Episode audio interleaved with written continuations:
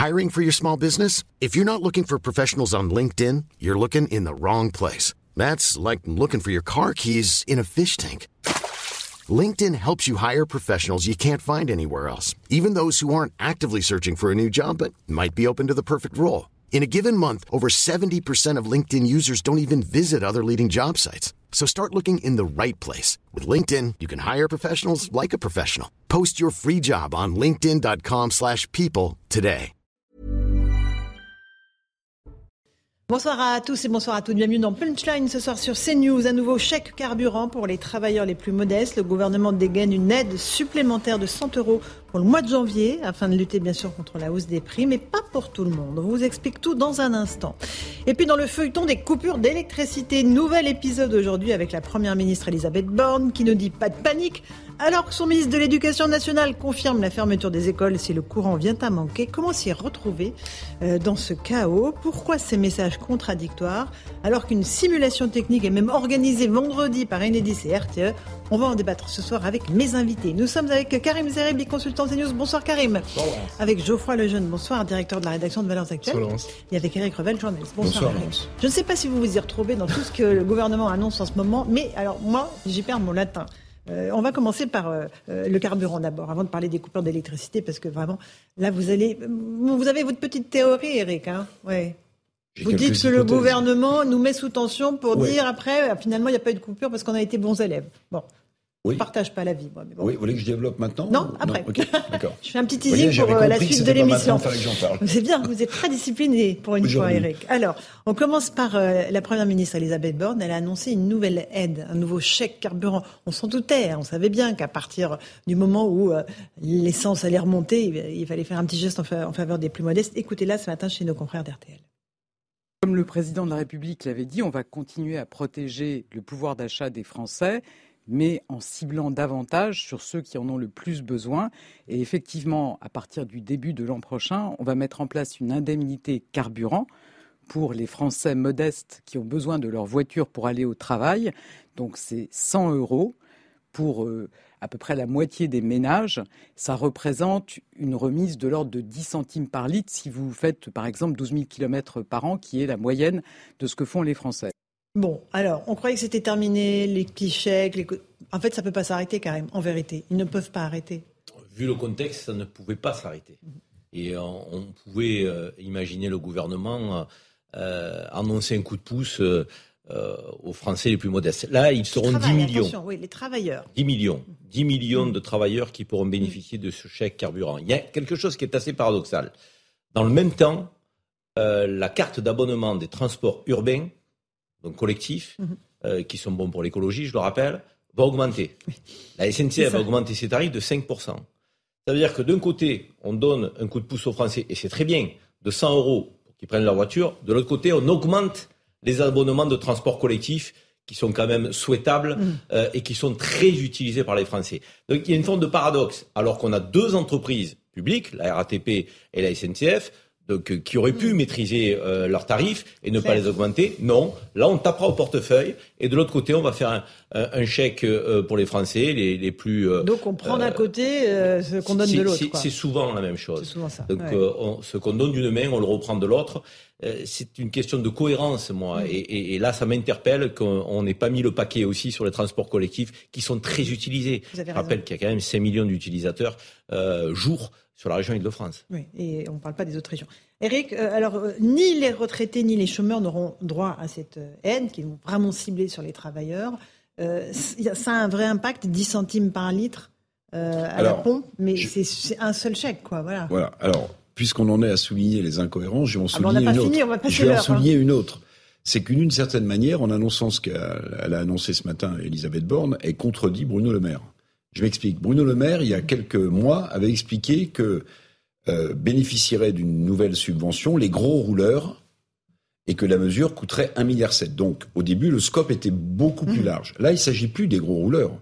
Il s'agit de gens euh, qui ont un certain niveau de salaire très bas. Je crois que c'est 1314 le, euros. Les cinq premiers déciles. Voilà, 1314 euros. Donc on passe d'une logique de gros rouleurs, notamment ceux qui habitent euh, mhm. euh, en région, qui ont besoin d'avoir une voiture, deux voitures pour aller travailler, à une autre logique qui est la logique de la contrainte du niveau euh, de salaire. Alors s'il y a deux voitures, ça sera doublé. Hein. Oui, ça c'est la première incohérence, puisque Karim Zeribi, on a, on a soulevé une importante, c'est-à-dire on parle beaucoup d'écologie, mais on fait tout pour que le transport routier finalement soit subventionné. Bon, et puis deuxième incohérence, ça arrive à un drôle de moment. Parce que je ne sais pas si vous l'avez noté, mais le prix euh, de l'essence, du, litre d'essence ou du gazole baisse, en ce moment pour une raison très simple, c'est que euh, la, la, production de l'OPEP demeure à mhm. peu près la même, elle est réduite de 2 millions de barils jour, mais surtout que la récession économique arrivant un peu partout dans le monde, la demande de pétrole va être moins forte, mhm. donc si l'offre reste au même niveau, le prix va continuer de baisser. Donc, double incohérence, celle d'abandonner la notion de gros rouleur, mm. et celle de proposer cette subvention, 100 euros pour des gens qui gagnent 1314 euros, c'est quelque chose quand même. Hein. Mais au moment où précisément le prix de l'essence et du gazole... Ils vous diront que c'est toujours bon à prendre. Bien sûr. Euh, je vois le jeune, vous voyez un, paradoxe ou pas Il faut que moi aussi je souligne une incohérence. Il est temps, mais il était évident que la politique d'échec allait se poursuivre. Parce que, oui, alors voilà, sinon, le mur de l'inflation et de la hausse des prix, il est tel que. Et bien sûr, et moi c'est ça que, que je voulais souligner en effet. Euh, il y a quelque chose qui m'agace dans cette manière de. J'ai pas de problème philosophiquement avec le, le fait de, de, de, subventionner ou d'aider plutôt euh, les travailleurs que les autres, parce qu'on a pendant très longtemps vécu dans un, un système, vous savez, euh, dont on connaît en fait la, la, la, la dérive finalement, c'est de moins encourager le travail que le, le, ce qu'on appelle l'assistanat. Maintenant, il y a une chose qui m'agace dans cette politique d'annonce de chèques récurrente, c'est euh, c'est qu'on a le sentiment qu'il faudrait dire merci, applaudir peut-être même à ce, ce, mhm. type de geste de, de, fausse générosité avec les plus modestes. La, la réalité, c'est qu'en fait, c'est notre argent et que nous allons payer un jour. Donc, euh, nous allons payer un jour. Et cette politique qui a été qui a été vraiment même une politique pendant la fin du quinquennat d'Emmanuel Macron les deux dernières années. Il n'a quasiment fait que ça, que ce type d'annonce.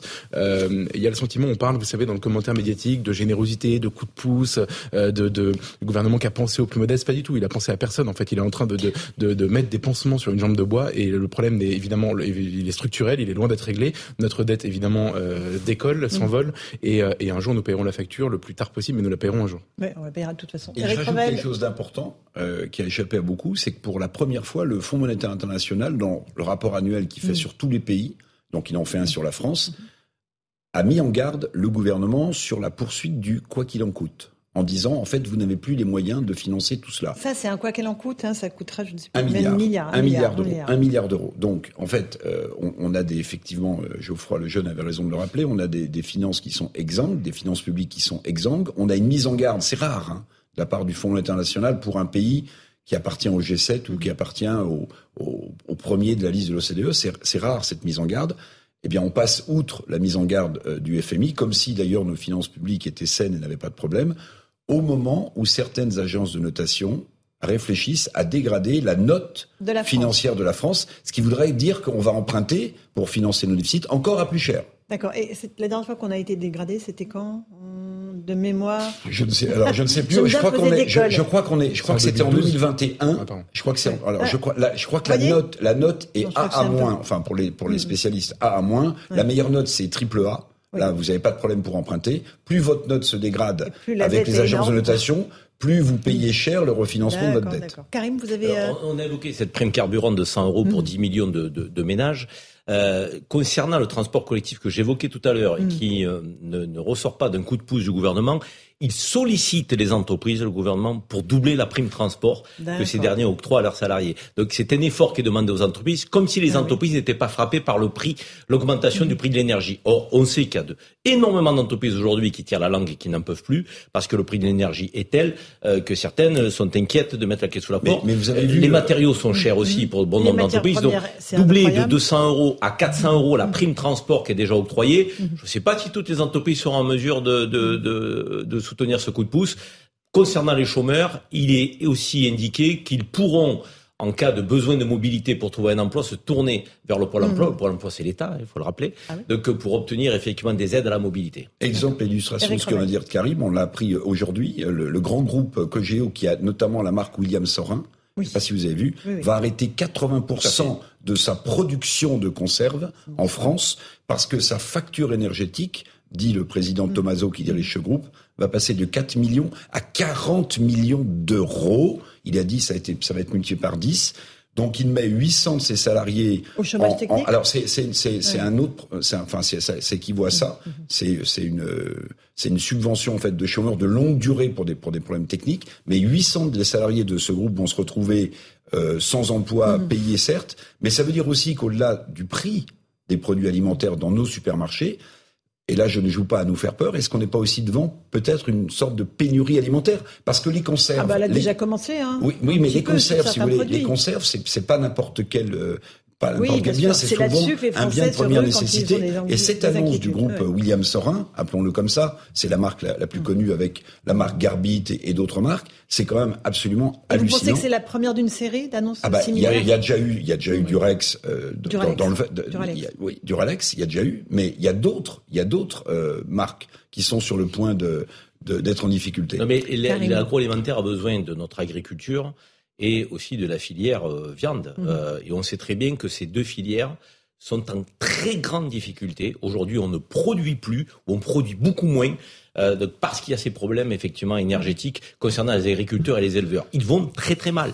Ils sont dans une situation catastrophique. Euh, ça veut dire que derrière, il y a un impact sur l'agroalimentaire à l'évidence. Bien sûr. Euh, Geoffroy, un dernier mot là-dessus. Mais je, je, je, parle sous votre contrôle, mais il me semble que le, nombre d'entreprises qui sont menacées de mise, de mettre la clé sous la porte de manière imminente à cause de cette augmentation des factures, c'est 150 000. 150 000 c'est ce qu'avait dit le patron de la CPME. il y avait 150 000 PME en difficulté. C'est qu'on l'invite d'ailleurs. C'est inquiétant au plus haut point. Moi, je reviens juste sur l'histoire du FMI euh, dont parlait dont parlait Eric par rapport à l'état de nos finances publiques et donc à la manière dont le gouvernement en fait joue avec de l'argent qu'il n'a pas. Euh, il me semble que même ça allait un peu plus loin. La mise en garde, c'est euh, potentiellement euh, une mise sous surveillance de la part du FMI, c'est-à-dire que, enfin, je, je, dans mon souvenir de journaliste, je crois qu'on en a parlé pour la Grèce et, et, depuis dans la zone euro, je me souviens pas avoir eu beaucoup d'autres exemples. C'est-à-dire qu'on a on est dans un état extrêmement préoccupant. J'ai lu un, un, papier assez excellent de, de, de, notre ami Marc Toiti qui vient souvent ici. Oui, il viendra tout à l'heure. ah bah d'accord, moi je fais en plus le teasing de sa venue. Exactement. Mais mais mais il expliquait en réalité que depuis, euh, et lui datait ça de 97 ou 98, c'est-à-dire le gouvernement Jospin, mhm. euh, on, sait qu'on n'a pas voté, la France n'a pas voté un budget à l'équilibre depuis, je crois, 74, en tout cas les années Giscard. Euh, il explique que depuis le, la période, la parenthèse entre guillemets socialiste de cohabitation avec Jacques Chirac, on a dépensé, on a transformé des dépenses euh, qui étaient, vous savez, normalement on joue euh, en fonction de la conjoncture. Mhm. Quand on a une cagnotte, on peut la redistribuer, etc. On a transformé des dépenses, notamment sociales, en dépenses structurelles. C'est-à-dire que maintenant nous sommes structurellement en déficit, quoi qu'il arrive. Et vous ajoutez à ça le quoi qu'il en coûte depuis deux ans, ça donne la situation dont on parle. Allez, il est 17h. On fait le premier appel des titres de l'actualité de la tranche avec Mathieu Devez. Mathieu.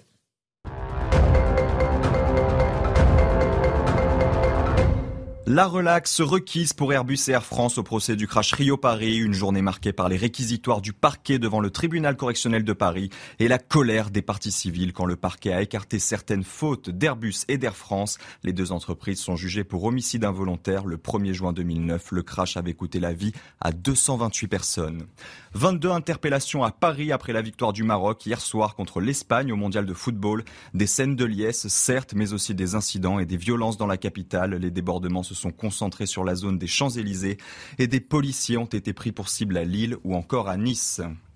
Après avoir dormi cinq nuits devant le Conseil d'État, les 300 migrants ont été mis à l'abri. Ils ont regagné ce matin le campement d'Ivry-sur-Seine, c'est dans le Val-de-Marne. Depuis vendredi dernier, ces jeunes étaient installés dans le cœur de Paris pour réclamer leur prise en charge et l'accès à un hébergement d'urgence. Enfin, des manifestations d'étudiants en Iran. Ils sont nombreux à boycotter les cours aujourd'hui pour la journée de l'étudiant. Des magasins restent clos pour le troisième jour de grève consécutif. Trois mois après le début des manifestations déclenchées par la mort de Massa Amini, la rue continue donc de défier le régime des Mollahs pour davantage de liberté.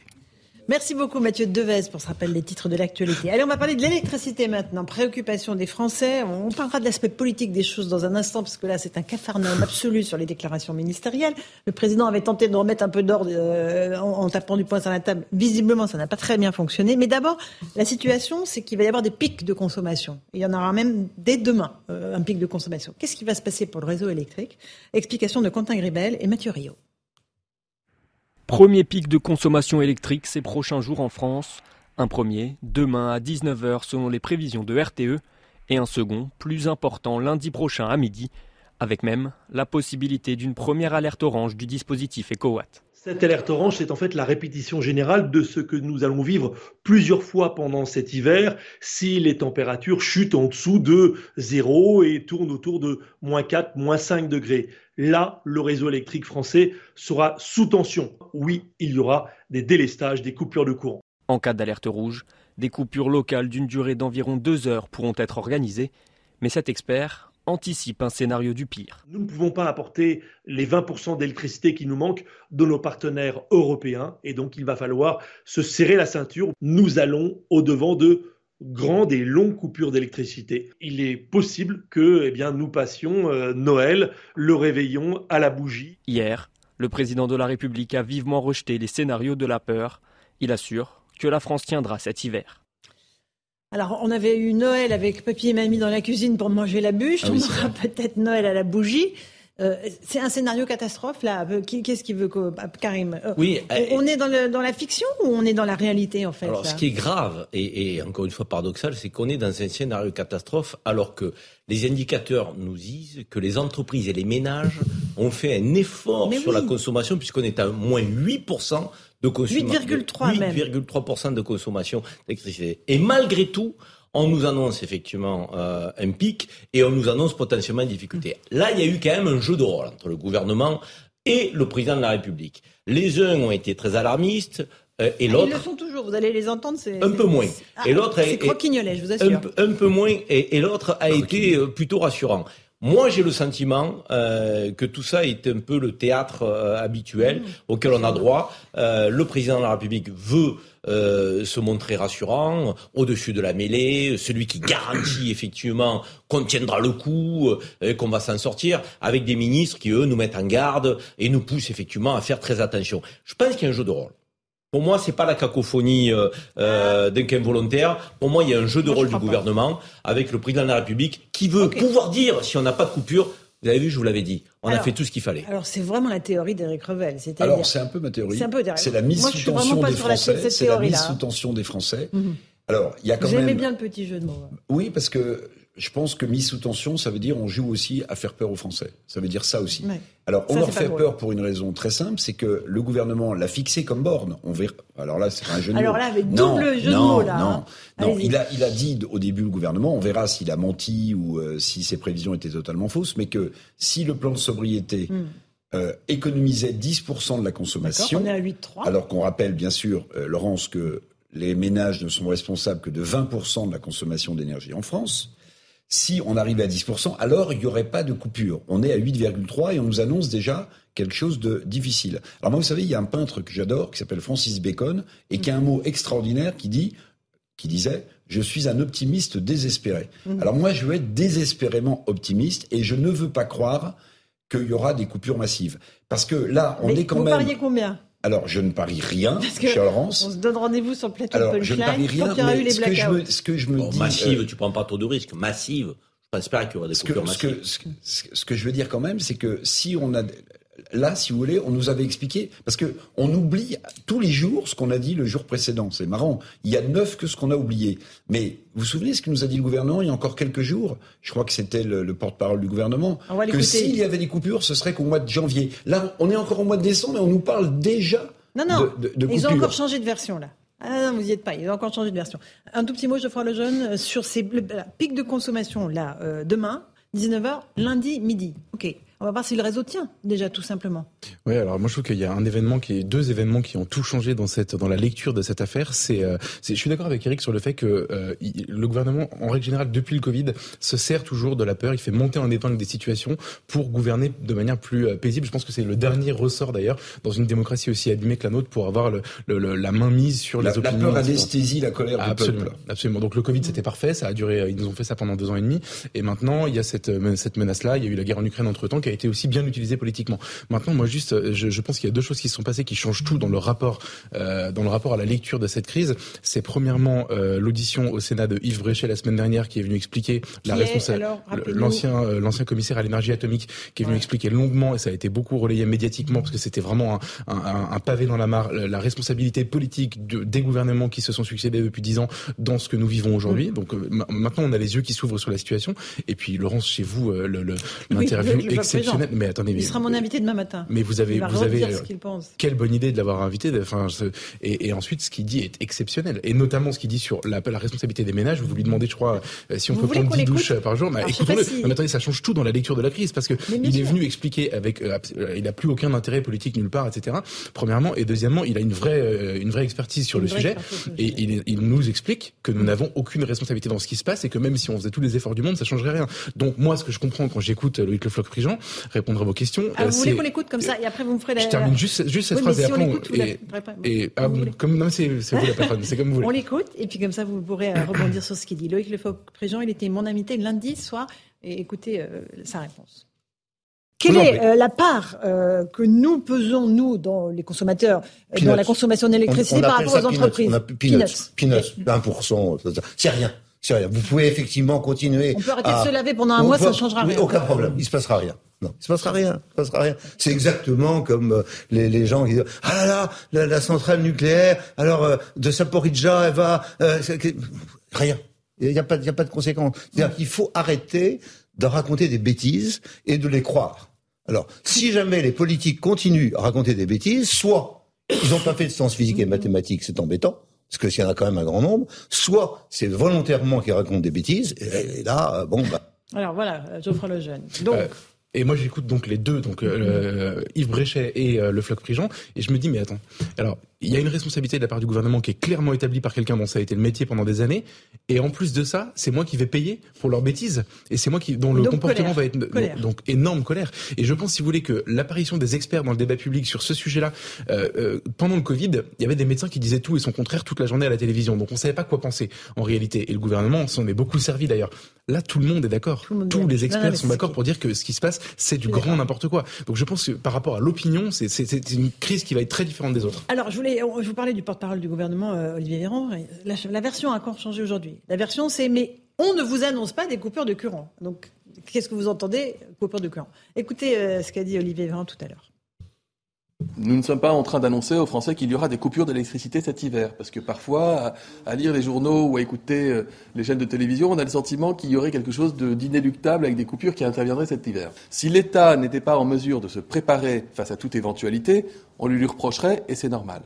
Mais ça ne veut pas dire du tout que nous annonçons euh, aux Français qu'il y aurait des coupures de courant pour cet hiver. Et donc vraiment, je, souhaite que chacun garde cela euh, à l'esprit. C'était le sens de ma communication la semaine dernière.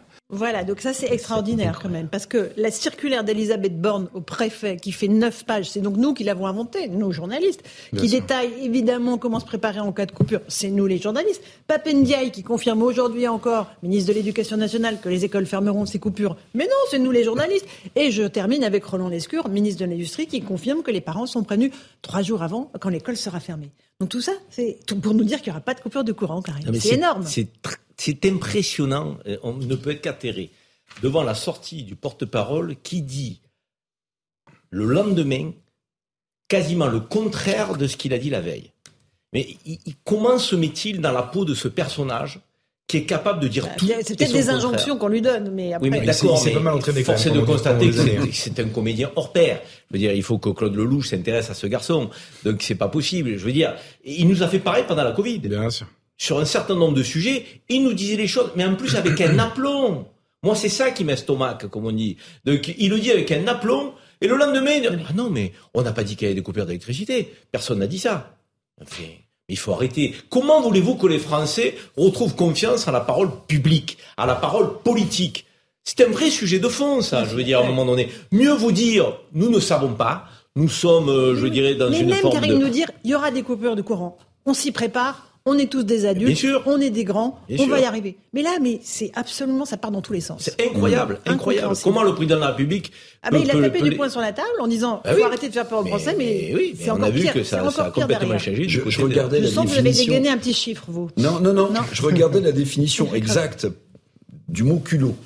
Vous voyez, c'est aplomb excessif, effronterie, toupet, audace, mensongère. Mm. Quel culot, Olivier Véran? Quel culot Olivier Véran.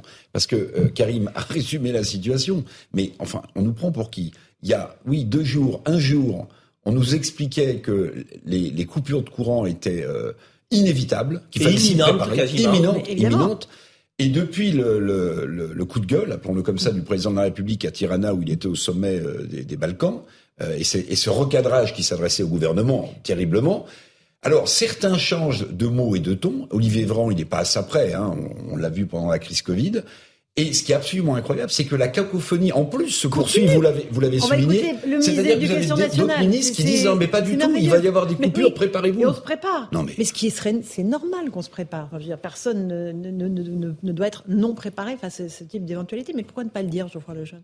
Ça qui nous Mais vous avez, enfin, moi, ce qui me frappe le plus, c'est que le, le, habituellement, vous savez, la, la, la parole publique, c'est euh, c'est des gens qui essaient de dire la vérité et parfois ils mentent. Et à ce moment-là, on s'en rend compte. Là, le mensonge est la norme en réalité. Ils mentent tous les jours. si c'est du mensonge ou de. Alors, bah, pardon, mais euh, on peut regarder la définition exacte du mot mensonge. Mais il y a, tout le monde cherche une définition. Non, non, il y a plusieurs. Moi, j'ai cherché Il y a plusieurs manières de mentir, si vous voulez. Il y a, il y a parfois on peut mentir par incompétence, mais ça reste du mensonge. Quand c'est encore sur votre plateau, euh, Agnès Pannier-Runacher vient vous expliquer qu'on n'a jamais été souverain en matière énergétique. Oui elle est peut-être incompétente, mais ça reste un mensonge, je veux dire. Et en fait, c'est la panoplie de, de, des menteurs est assez large. Hein. Il y a plusieurs styles différents, etc. Le, le, le, virtuose de l'opération, c'est évidemment Olivier Véran parce qu'il ment sur tous les sujets tout le temps en permanence. À chaque fois qu'il ouvre la bouche, il ah, fabrique, il fabrique 10 Bah non, mais attendez, pardon. Mais on l'invitera, comme ça vous lui direz en face. Et puis vous verrez, il viendra pas parce qu'il aime pas la contradiction. J'ai aucun problème à lui dire en face. C'est lui qui a, qui a, pas envie d'entendre ça. Euh, à chaque fois qu'il ouvre la bouche, il fabrique 10 abstentionnistes et 25 électeurs Front National. Je suis désolé de le dire, mais c'est, ça devient impressionnant. Et je dis, je parle de mensonge volontairement parce que c'est tous les jours et sur tous les sujets. Euh, je, je, ça n'a rien à voir, mais comme en ce moment il y a le débat sur le, le projet de loi immigration, par exemple, la gestion de l'immigration euh, par le gouvernement, la manière dont ils communiquent dessus, mm. les chiffres qu'ils avancent, etc. C'est faux. La plupart du temps, c'est faux. Je crois, moi, je pense pas. Karim, et puis après, je, je, enfin, je pense pas.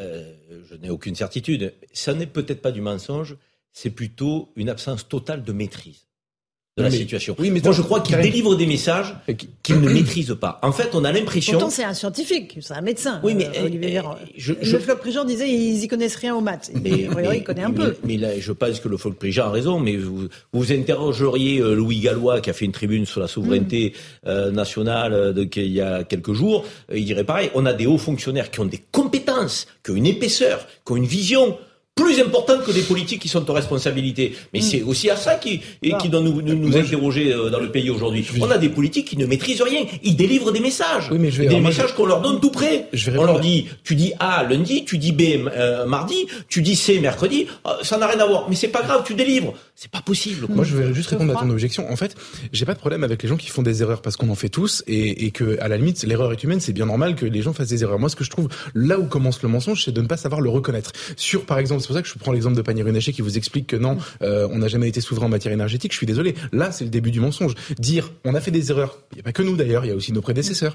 Euh, et donc, on se retrouve dans cette situation très compliquée. C'est ce que vous me demandiez, Laurence. Euh, pourquoi mm. ne pas dire, pourquoi ne pas le reconnaître? Pas dire, Qui irait leur faire le reproche que François Hollande ait fait un deal avec Martine Aubry? Et, euh, et le, les écologistes en 2012. Je veux dire, c'est mm. pas leur histoire. Donc on serait pas, on leur taperait pas dessus pour ça. Mais c'est le début du mensonge, c'est de ne pas reconnaître l'erreur qui a été commise. Juste, juste qu'on écoute le ministre de l'Éducation, Papendiaï. Donc après qu'Olivier Véran ait dit il n'y aura pas de coupure d'électricité, écoutez Papendiaï.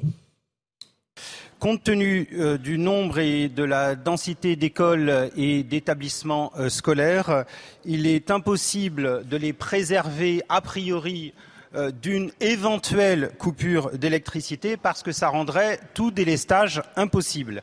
Il a donc été décidé une règle nationale. Si la coupure est programmée entre 8h et 10h ou bien entre 10h et midi, l'établissement scolaire concerné sera effectivement euh, fermé le matin.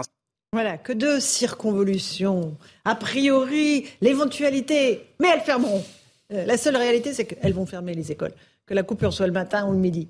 Euh, quand même, là, on, est, ils ont les, doigts dans le pot de confiture. On, on, a même eu un discours très contradictoire sur le moment où les parents seront informés de cette coupure potentielle. Certains ont dit la veille à 19h, d'autres ont dit trois jours avant. Le ministre de l'Industrie, c'était... Comment le ministre de l'Industrie peut parler C'est exprimé... Expliquez-moi pourquoi le ministre de l'Industrie s'exprime sur le, moment où les parents seront... Le ministre de l'Industrie a dit, euh, je crois que c'est au COWAT, euh, donc euh, fera des prévisions trois jours avant. Donc vous pourrez prendre vos dispositions euh, et vous organiser. Ensuite, on ne sait pas comment éventuellement à midi, euh, lorsque les enfants euh, seront euh, à l'école, la cantine qui serait ouverte, qu'est-ce qu'ils mangeront? Froid, chaud, c'est quoi? Qu'est-ce qui est prévu? On ne sait rien. Personne ne nous dit rien. Donc on est dans le brouillard complet. Donc et encore une fois, le ministre de l'Éducation nationale semble donner une feuille de route qu'ils ne maîtrisent pas. C'est pour ça que je parle de non-maîtrise. Et sur tous les sujets, la Covid, on ne maîtrisait pas. On subit en permanence bah, des questions migratoires. la question migratoire, on, ne, on ne maîtrise pas.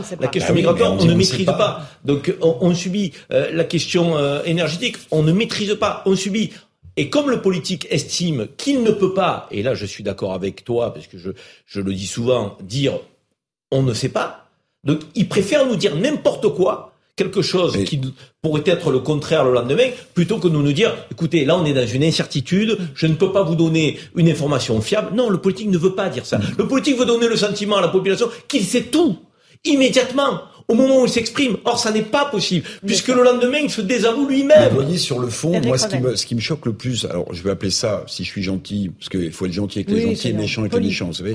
Donc, euh, dans cette cacophonie gouvernementale ou dans cette manipulation gouvernementale, ce qui me, me choque le plus, c'est que, euh, en fait, on se sent humilié. Pourquoi? Parce qu'on a l'impression qu'on nous raconte n'importe quoi et qu'on nous prend pour des imbéciles. C'est-à-dire pour des gens qui ne se souviendraient pas de ce que deux jours avant a été dit par la même personne. Et moi, je me sens humilié appartenant au peuple français parce que je dis, j'espère ne pas l'être, on me prend vraiment pour un imbécile et pour quelqu'un qui aurait une mémoire de poisson rouge, qui ne se souviendrait pas de ce qu'a dit M. Hmm. Monsieur Véran ou de ce qu'a dit tel ou tel ministre. Et ça, ça me, ça me choque et, et, et, ça peut être, ça peut être un carburant de la colère aussi. Alors, carburant, vous me faites le lien avec le sujet parce qu'on parlait du chèque carburant, mais vous êtes très fort hein, euh, sur les, les, les, jeux de mots. Euh, on parlait de, du chèque carburant qu'Elisabeth Borne a annoncé pour le mois de janvier, 100 euros pour les travailleurs modestes.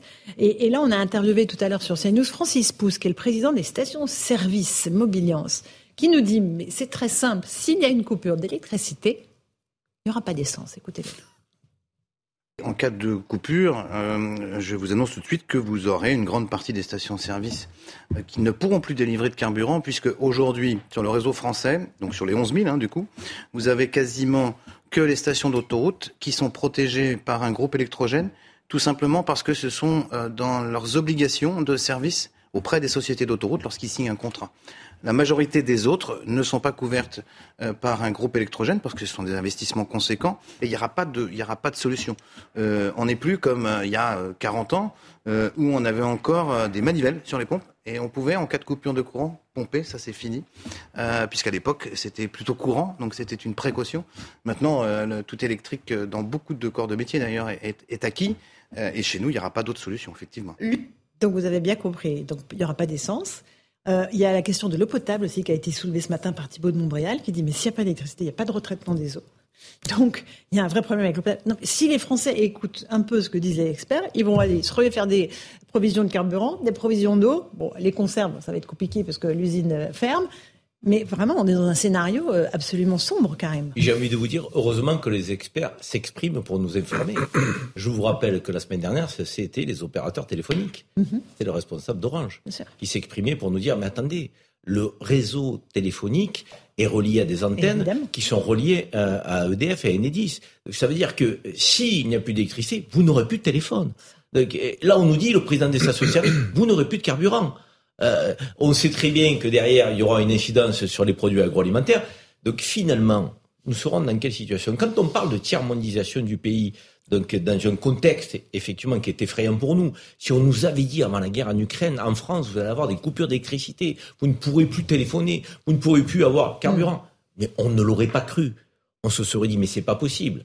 On n'a pas construit cette société en 2022, au XXIe siècle. La France, sixième, septième puissance mondiale. Pas souveraine en matière énergétique. La France, qui n'est plus souveraine, qui ne produit pas son électricité, évidemment pas son gaz et pas son pétrole. Oui, bien sûr. Alors euh, il faut rappeler l'enchaînement quand même. Hein. Euh, il faut le redire.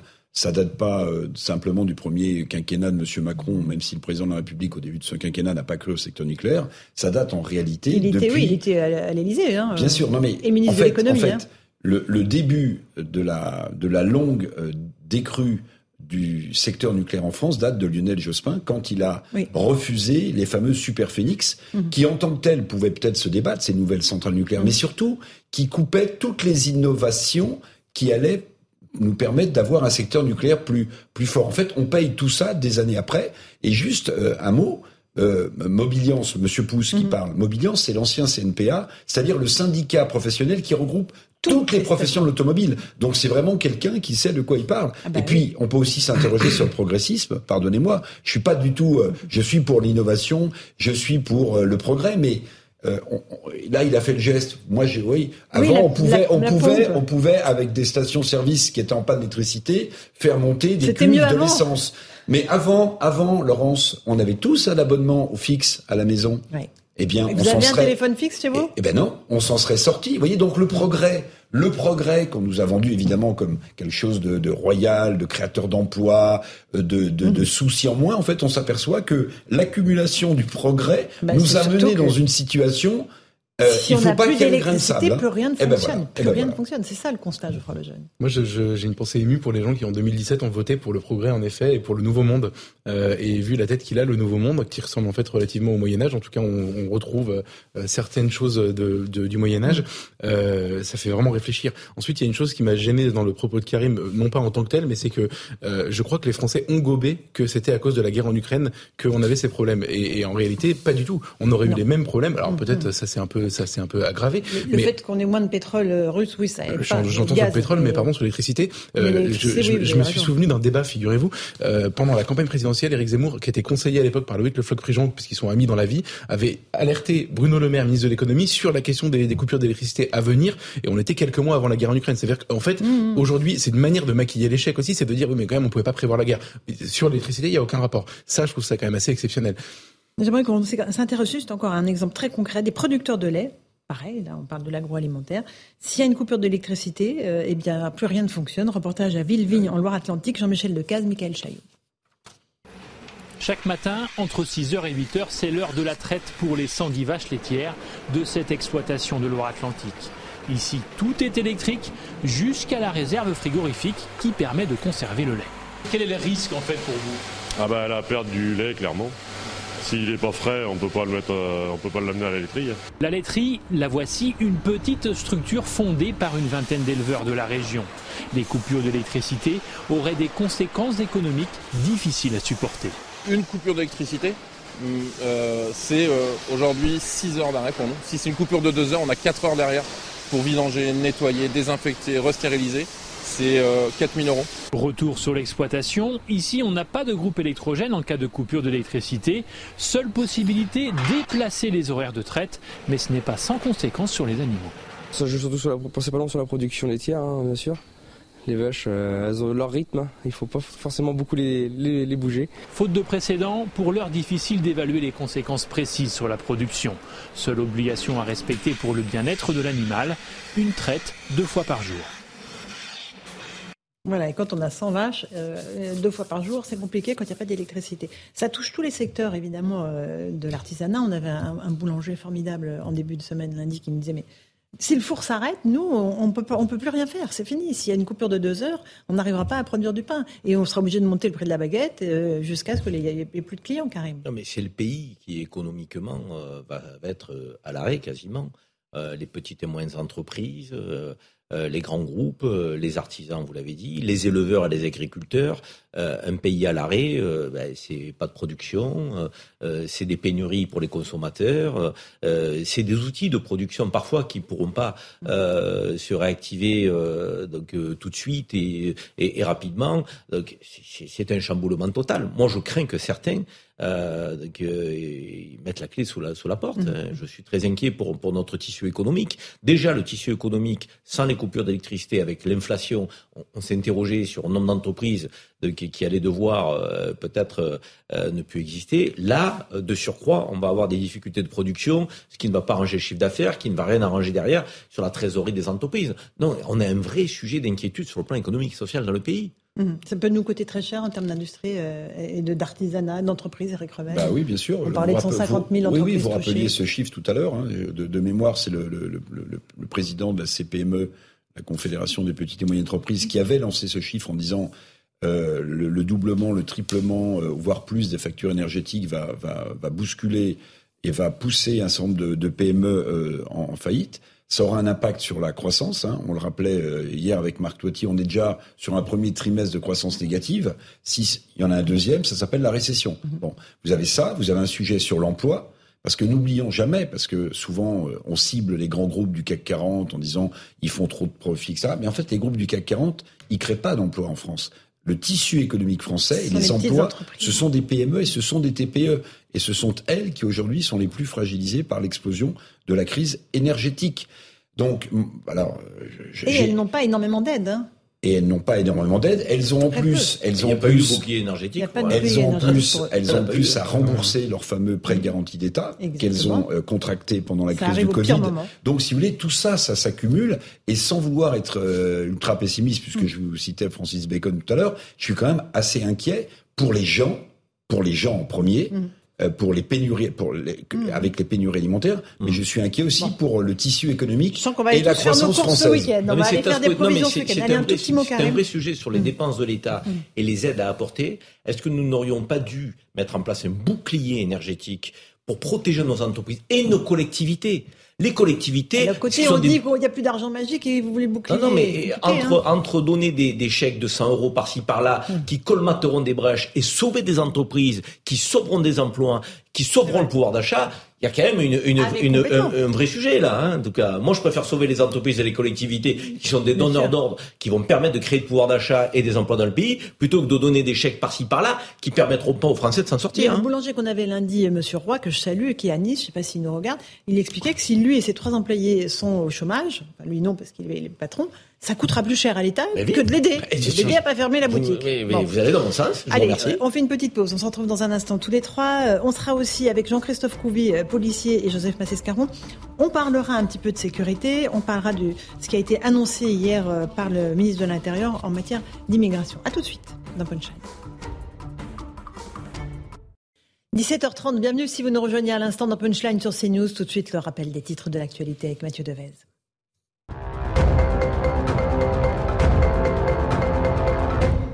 En cas de coupure d'électricité dans les écoles, les parents seront avertis trois jours avant. Une annonce de Roland Lescure. Le ministre de l'Industrie était interrogé sur les éventuels délestages lors des questions d'actualité au Sénat. Le ministre de l'Éducation nationale, Papendiaï, avait déjà indiqué que les écoles ne seraient pas considérées comme prioritaires. Des annonces qui inquiètent parents d'élèves et enseignants. Olivier Véran appelle les Français à la responsabilité face au Covid-19. Les contaminations repartent à la hausse, les fêtes de fin d'année approchent. Le porte-parole du gouvernement invite donc les personnes éligibles à faire leur dose de rappel et les Français à porter le masque. Enfin, Volodymyr Zelensky désigné personnalité de l'année par Time Magazine. Selon l'hebdomadaire américain, le président ukrainien a galvanisé le monde d'une manière que nous n'avions pas vue depuis des décennies. L'année dernière, c'est Elon Musk, patron de SpaceX et Tesla, qui avait été distingué. Merci beaucoup Mathieu pour ce rappel des titres de l'actualité. On est avec Karim Zerebi, nous a rejoint Jean-Christophe Couvi. Bonsoir. Bonsoir. Secrétaire national unité SGP, merci d'être avec nous, policier de votre État évidemment, on le rappelle. Geoffroy Lejeune de Valeurs Actuelles, Eric Revel, euh, journaliste. On va parler du texte qui a été euh, euh, proposé hier par le gouvernement sans vote à l'Assemblée nationale à propos de l'immigration.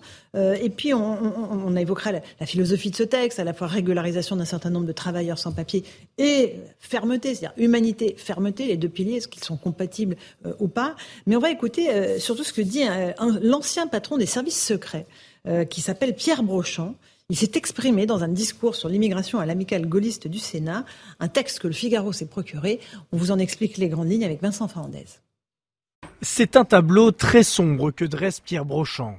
Fort de son expérience au sein de la Direction générale de la sécurité extérieure, l'ancien ambassadeur français expose son analyse de l'immigration dans l'Hexagone. J'estime que de tous les défis qu'affronte notre pays, l'immigration est le seul qui menace la paix civile.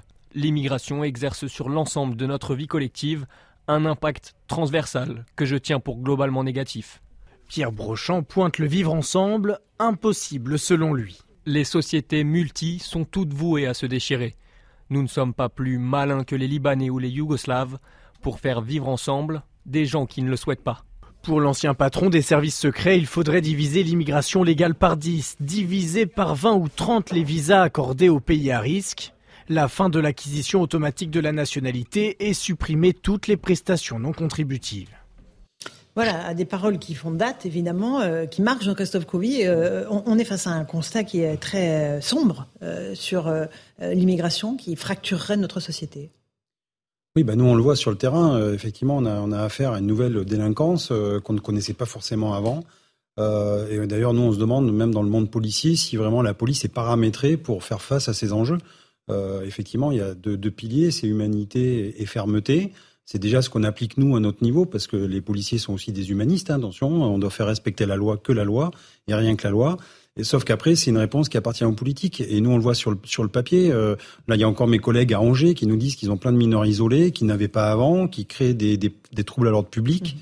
Euh, toutes les villes de France maintenant, des villes moyennes où on a une, une, une espèce de sclérose justement de cette délinquance et on ne sait pas ce qu'on peut en faire, on n'arrive pas à, s'en débarrasser et en fait euh, vient se confronter justement bah, le politique avec le mur des réalités. Voilà, c'est comment nous policiers on traite ce problème et je pense qu'effectivement on n'est pas au bout de, de, de nos peines. Mmh. Eric Revel, pardon, sur ce constat de Monsieur Brochon. Alors il est, il est, il est, il est, brutal, hein. il est, il est brutal, mmh. mais je pense que il met me semble-t-il, la classe politique devant ses responsabilités. D'ailleurs, que ce soit des gens de gauche ou de droite, moi je note depuis euh, quelques, quelques mois, quelques années, euh, une, une, évolution dans le discours, euh, jusque y compris des gens de, de gauche, face à, au sujet de l'immigration, qui est peut-être moins une vision euh, utopiste qu'elle n'a qu'elle n'a été, euh, parce qu'on voit bien que le phénomène devient un phénomène en réalité national. Alors souvent qui va de pair il faut le rappeler avec l'évolution du trafic de drogue, il faut toujours le souligner. Mhm. Moi, je n'ai pas oublié, euh, Laurence, cette une du journal du dimanche,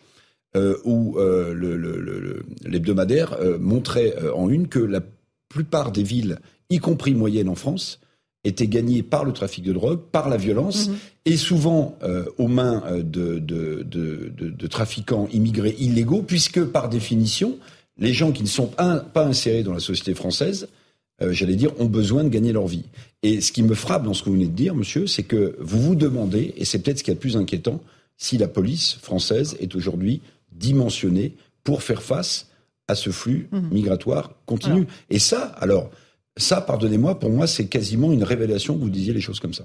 Euh, Geoffroy ou Karim Alors, Geoffroy et après Karim. Comme ça, vous répondrez à... Il y a Joseph aussi qui n'a pas parlé. Allez, Geoffroy. Je pense qu'il faut que, que, tout le monde lise ce texte en entier. Les extraits que vous avez euh, montrés dans le sujet sont, sont déjà très éloquents.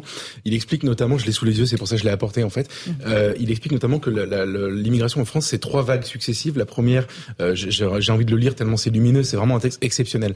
Euh, c'est le, il y a 50 ans, alors il explique qu'il s'est rien passé pendant 1000 ans déjà jusqu'à Napoléon III. Et ensuite, il y a la première euh, vague d'immigration de travail. Mhm. Euh, il appelle ça euh, il, euro. Attendez, je suis désolé, je retrouve un, essentiellement italienne. italienne, polonaise, etc. Et lui, euro, voilà, euro chrétienne. Mhm. il explique que là, ça se passe très bien. ensuite, qu'il y a une, une, une immigration. Alors, je sais que, mais, mais franchement, non. Mais bon, c'est pas grave. Mais je, parce que l'accueil n'a pas été forcément exceptionnel, etc. Mais attendez. Mais j'en sais quelque chose. mais, mais sauf que euh, les gens qui sont restés se sont assimilés. Et bah typiquement aujourd'hui Laurence Ferrari, personne ne se demande si vous êtes italienne ou française. Il y a zéro sujet. Ensuite il y a une immigration de peuplement, c'est la deuxième phase qui dure depuis 40 euh, ans, depuis le regroupement euh, familial. Euh, et puis la troisième, et je pense que c'est celle dont vous parliez quand vous parliez de délinquance, celle qui commence avec les printemps arabes où là pour le coup on a des vrais migrants venus au moment où cet appel d'air a été créé et où et, et aujourd'hui c'est ça qui, qui, a conduit ce basculement même sémantique qui a conduit le ministre de l'Intérieur par exemple à dire qu'aujourd'hui il y a un lien entre immigration et délinquance, euh, qui a conduit euh, l'ancien préfet de police de Paris à dire qu'à Paris a donné okay, cette statistique. Mais surtout, ces vagues d'immigration précédentes, elles, elles, étaient légales. Euh, les, les, les, les gens qui étaient maçons venaient avec des, des, des, des, des cartes de séjour. Bah, la, la, première vague, je suis d'accord. La deuxième, c'est une, une, vague de peuplement, donc c'est le, enfin c'est, c'est, on fait venir sa famille parce qu'on est installé pour le travail initialement. Et la troisième, elle est complètement anarchique, elle ne, ne correspond à aucun critère. Et je, je, je veux juste dire euh, que donc c'est pour ça qu'à la fin, euh, le préfet de police de Paris nous dit y a un acte de délinquance sur deux à Paris qui est commis par un étranger et qu'on a un quart de, mmh. d'étrangers dans nos prisons. Et je pense que c'est un phénomène que, que je, je, dis tout ça pour parler d'humanité et de fermeté. Je pense qu'on a essayé l'humanité pendant très longtemps en réalité, mmh. que tout a été construit, tout notre système a été construit sur le justement les, la volonté d'être euh, d'être à la fois humaniste et en même temps euh, un peu ferme, etc. Et on constate à la fin que plus rien ne fonctionne dans la partie fermeté. Et, c'est pour ça que ce projet de loi porté par le ministre de l'Intérieur, moi, me, me désole, c'est qu'il il reproduit cette erreur qui consiste à être humaniste. Ça, on sait faire, régulariser des gens pour qu'ils travaillent avec des titres de, de, de séjour, etc. Il y a aucun problème, on sait faire, on, a, on, on fait même ça depuis toujours. En revanche, la partie fermeté, c'est-à-dire comment expulser ceux qui n'ont rien à faire là, comment empêcher de rentrer, etc. Ça, on s'est privé de l'outil pour le faire. C'est pour ça que je pense que ce texte est salutaire aujourd'hui. Il pose cette question-là juste dans les bons termes. Karim C'est un débat qui est absolument nécessaire, indispensable et qui doit être abordé avec, euh, je dirais, des, des, des, faits très concrets, des analyses très sérieuses et, et très fouillées. Et pas des, des, des analyses à l'emporte-pièce qui sont susceptibles de servir des, idéologies euh, et des fonds de commerce politique, d'où qu'ils viennent. Je le dis tout de suite d'où qu'ils viennent, quels que soient les, les, bords politiques. Or, trop souvent, ce sujet a été pris en otage par les idéologies politiques de, de gauche et d'extrême gauche, de droite d'extrême droite. Il faut qu'on en sorte. Euh, évidemment que notre pays doit gérer les flux migratoires et qu'on voit que si on ne maîtrise pas cette question-là, c'est la porte ouverte à tout. Euh, c'est la foire d'Empogne, c'est une forme d'anarchie. Les gens viennent sur notre sol, on ne sait pas s'ils sont autorisés, pas autorisés. On ne sait pas pourquoi euh, on les accueillerait, pourquoi on les accueillerait pas. Le droit d'asile est dévoyé. Euh, les mineurs isolés, ah on ne sait pas gérer. L'immigration économique, on ne sait pas vraiment de combien on a besoin, puisque maintenant on veut régulariser des sans-papiers qui sont sur notre sol. des étudiants, est-ce qu'ils repartent dans leur pays On ne sait pas trop. Il faut qu'on fasse le clair sur toute cette question. Mais ça ne doit pas nous amener à dire tout et n'importe quoi. moi, je pense que lorsqu'on analyse la situation, les trafics de drogue qui pourrissent les quartiers, qui noyautent et qui prennent en otage les habitants, mhm. principalement, ce sont des Français issus d'immigration, mhm. certes, mais ce sont des Français qui les tiennent. Il faut dire les choses clairement. Ce ne sont pas les immigrés euh, ou les clandestins qui, aujourd'hui, sont à la tête de ces trafics. Ce sont des Français. Donc on a un problème qui est français. Ensuite, aujourd'hui, il y a une main-d'œuvre qui est utilisée par ces trafiquants de drogue qui est euh, étrangère et qui est issue de l'immigration clandestine. Donc de plus en plus, nous le voyons. Je suis régulièrement en contact avec les guetteurs, les revendeurs. Exactement. Toutes les petites mains du euh, trafic.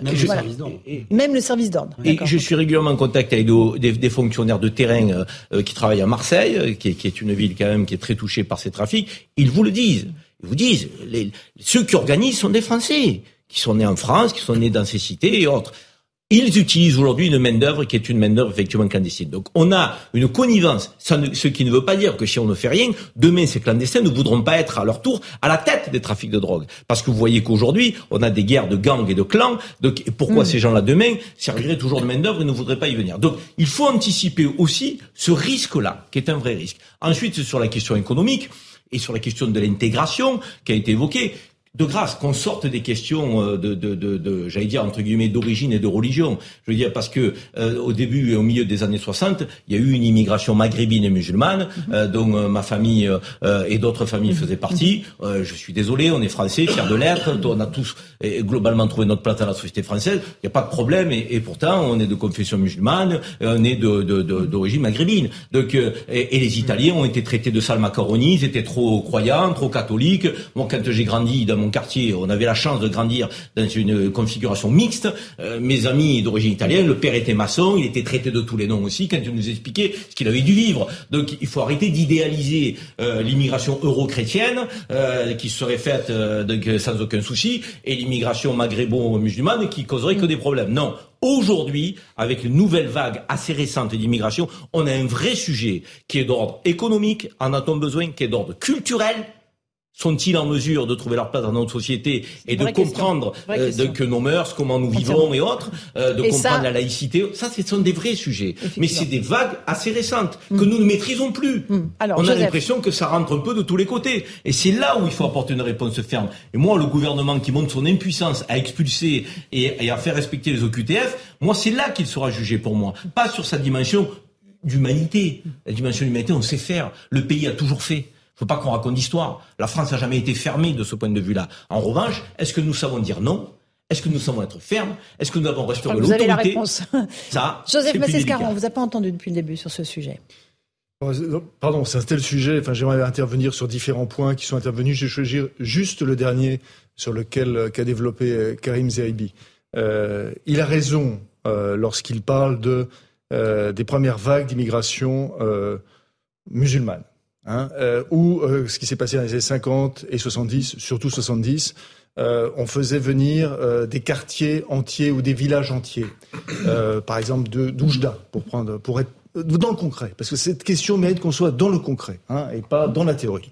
Donc on faisait prendre des villages entiers et au lieu que ces villages soient euh, horizontaux, ce sont des, des villages verticaux. C'est ce qu'on retrouve à Aulnay, c'est ce qu'on retrouve à Trappes, c'est ce qu'on retrouve dans ces cités. Vous avez un village. Donc du coup, évidemment, la pression sociale est beaucoup plus importante parce que c'est pas c'est pas horizontal donc la pression est plus importante et, et, et la oui la pression sociale et la pression religieuse va être de plus en plus importante car cet islam que l'on a eu au départ c'était un islam de village, c'était un islam avec ses croyances, c'était un islam qui croyait que si on allait dans certains endroits seuls, il y avait le chétan, il y avait le diable qui, qui vous regardait. Enfin, voilà, c'est ce type d'islam. Et puis à un moment donné, il y a, faut lire, il y a une propagande qui s'est faite. De même qu'il y a une propagande qui s'est faite en Algérie, quand en Algérie on a fait venir au, lendemain de l'indépendance des gens, des, gens qui ont appris euh, qui ont appris l'arabe en partie aux Algériens, en partie aux Algériens qui venaient de Syrie, qui venaient euh, d'Égypte, qui venaient d'Irak. Euh, il s'est passé exactement la même chose, c'est-à-dire qu'on a, il y a une sorte de réislamisation avec 12 guillemets de chaque côté, car cet islam-là, en fait, n'était pas meilleur comme on peut le penser, mais c'était un islam extrêmement rigoriste. C'était celui des salafistes, c'était celui des mhm. fréristes. Donc oui, ça a changé. Et c'est ce qui explique aujourd'hui que ces générations, il y a un vrai problème. Non mais tous ces éléments ne sont pas assez dits. Parce que c'est comme ça, en effet, qu'on arrive à des, à des, euh, pardon, à des caricatures. Mhm. On est d'accord là-dessus. Bon. Donc, euh, ça, c'est le, ça, à mon sens, c'est le, le premier point, se mettre d'accord. Et euh, j'apprécie beaucoup que Zahabi ait le, ait le courage de dire, euh, bah, lorsqu'il y a des trafiquants de drogue, ce sont des trafiquants de drogue, en effet, qui sont euh, qui sont français. Je dis voilà. Donc il y a il y a en effet des problèmes. Et, et ce qui est intéressant, c'est de voir le paradoxe aujourd'hui. Le paradoxe, c'est que vous avez en effet ces trafiquants de drogue qui font venir de la main d'œuvre étrangère. Mhm. Ça, c'est pas assez traité. Ce n'est pas assez dit, n'est-ce pas? C'est pas euh, c'est pas comme pourrait le croire le viticulteur de l'Hérault qui fait venir cette main d'œuvre étrangère. Ce sont souvent des trafiquants qui font venir cette main-d'œuvre étrangère pour les esclaviser, euh, les rendre esclaves à leur tour. Voilà. Tout ça, ce sont des éléments que, pardon, J'entends pas ce type de tableau dans la classe politique. Je ne l'entends pas. Pourquoi mm. Parce que notre classe politique, gauche ou droite, elle est totalement hors sol. Alors, euh, vous confirmez, Jean-Christophe Coury? Oui, oui, bah, effectivement, il y a, on voit bien que c'est un peu balkanisé. Enfin voilà, encore une fois, euh, nous on le voit dans, dans, dans, des quartiers. Il y a des quartiers d'une certaine nationalité, de l'autre, etc. Il y a des conflits. Il y a, il y a des, des, des, des gestionnaires euh, dans certains quartiers qui gèrent des quartiers, un peu comme les maires pourraient le faire dans une ville. Euh, et effectivement, on a des groupes qui ont pris, euh, qui ont pris l'ascendant, qui ont pris le, le, le, quartier en otage. Et qui ont remplacé, qui ont remplacé, qui ont remplacé la République, qui ont remplacé le Parti communiste autrefois. Et d'ailleurs, Nicolas Sarkozy ah. lui-même, Nicolas Sarkozy lui-même était très content de ça. Mmh. Il l'a voulu. Il l'a voulu au, débat au début de sa présidence. On l'a totalement oublié. Il disait, bah, c'est formidable. Il va y avoir un encadrement des banlieues. Alors, voilà. Sauf que nous, au milieu de tout ça, bah nous, on doit, on doit travailler. Enfin, voilà, le, policier, lui, il est là pour faire respecter la loi, républicaine mhm. et effectivement euh, la faire appliquer. Et nous, tout ce qu'on demande, c'est d'avoir les moyens de la faire appliquer, les moyens et la volonté. Et effectivement, actuellement, c'est compliqué. Quand on voit que les centres de rétention administrative, on est censé avoir 2000 places sur tout le territoire national. On là, pour l'instant, on n'est qu'à 78% de, de taux d'occupation. Il nous manque 700 policiers pour les centres de rétention administrative. Euh, quand on, en ce moment, on met le focus sur les troubles à l'ordre public, c'est-à-dire les personnes qui sortent de prison, qu'on envoie dans les CRA, donc les centres de rétention administrative, et qu'on doit expulser à l'étranger. Sauf que nos policiers et nos collègues qui travaillent dans ces centres sont en sous-effectif.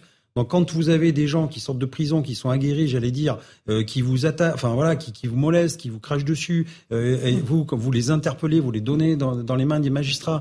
Les magistrats, le JLD dit, bah je sais pas quoi en faire, donc vous les remettez euh, au, CR, au, au, CRA, au centre de rétention administrative. Le lendemain, le policier fait quoi? Il voit la personne en face de lui la veille qu'il a agressé. Voilà, c'est ça la réalité. Et donc effectivement, nous on demande mmh. juste ces moyens-là. Et comme je, je disais qu'on n'est pas, à mon avis, on n'a pas paramétré la police à ce niveau-là. Et c'est vrai, on met des CRS euh, à Vintimille qui sont là pour bloquer justement l'entrée de, de, des immigrés. Et de l'autre côté, on les met à Calais pour les empêcher de sortir. Alors euh, le but, c'est pas qu'ils aillent se perdre dans la Manche, mais c'est juste qu'on sait plus trop ce qu'on fait. Et c'est un peu schizophrène. Et donc, euh, on attend quand même, à un moment donné, effectivement, savoir euh, ce que nous, sur le terrain, on va, vous, on va nous donner comme moyen pour réaliser nos missions. Et le CRA, c'est 90 jours, il faut le rappeler. Au bout de ces 90 jours, donc, euh, eh ben, lorsqu'on n'a pas expulsé la personne, mhm. euh, soit on la remet en détention euh, parce qu'elle ne veut pas reprendre l'avion, soit elle est remise en liberté. Ça arrive. C'est ça qui est dramatique. En fait, c'est pareil, c'est un jeu d'écriture. C'est-à-dire qu'on donne un papier à une personne mhm. en lui disant qu'elle doit quitter le territoire, mais peu importe si elle le quitte, elle fait preuve qu'elle a quitté un jour, elle revient le lendemain, l'OQTF est annulé. Donc à un moment donné, il va falloir vraiment des interdictions judiciaires de, enfin, mmh. oui, de, de, de, territoire, Et ça, il n'y a que les magistrats qui peuvent les délivrer. Mais faut-il donner encore une fois les moyens aussi euh, au ministère de la Justice? Bon, euh, un dernier mot là-dessus, Geoffroy? Ouais, Moi, j'ai aucun problème avec euh, la lecture, le récit de l'histoire de l'immigration que vous venez de faire les uns les autres sur les années 50, les années 70, etc. Il y a juste une chose, c'est que à partir du milieu des années 70, ce phénomène change à la fois de nature et à la fois de, de, de degré, parce que le nombre, en fait, remplace complètement, enfin, de, transforme cette problématique. Ce que disait, moi, je suis d'accord avec ce que disait Joseph sur l'islam, mais l'islam le, devient l'islamisme et devient un problème. Enfin, le fait, le fait musulman, disons, dans ce pays devient un problème d'islamisme au moment où en fait ils sont tellement nombreux que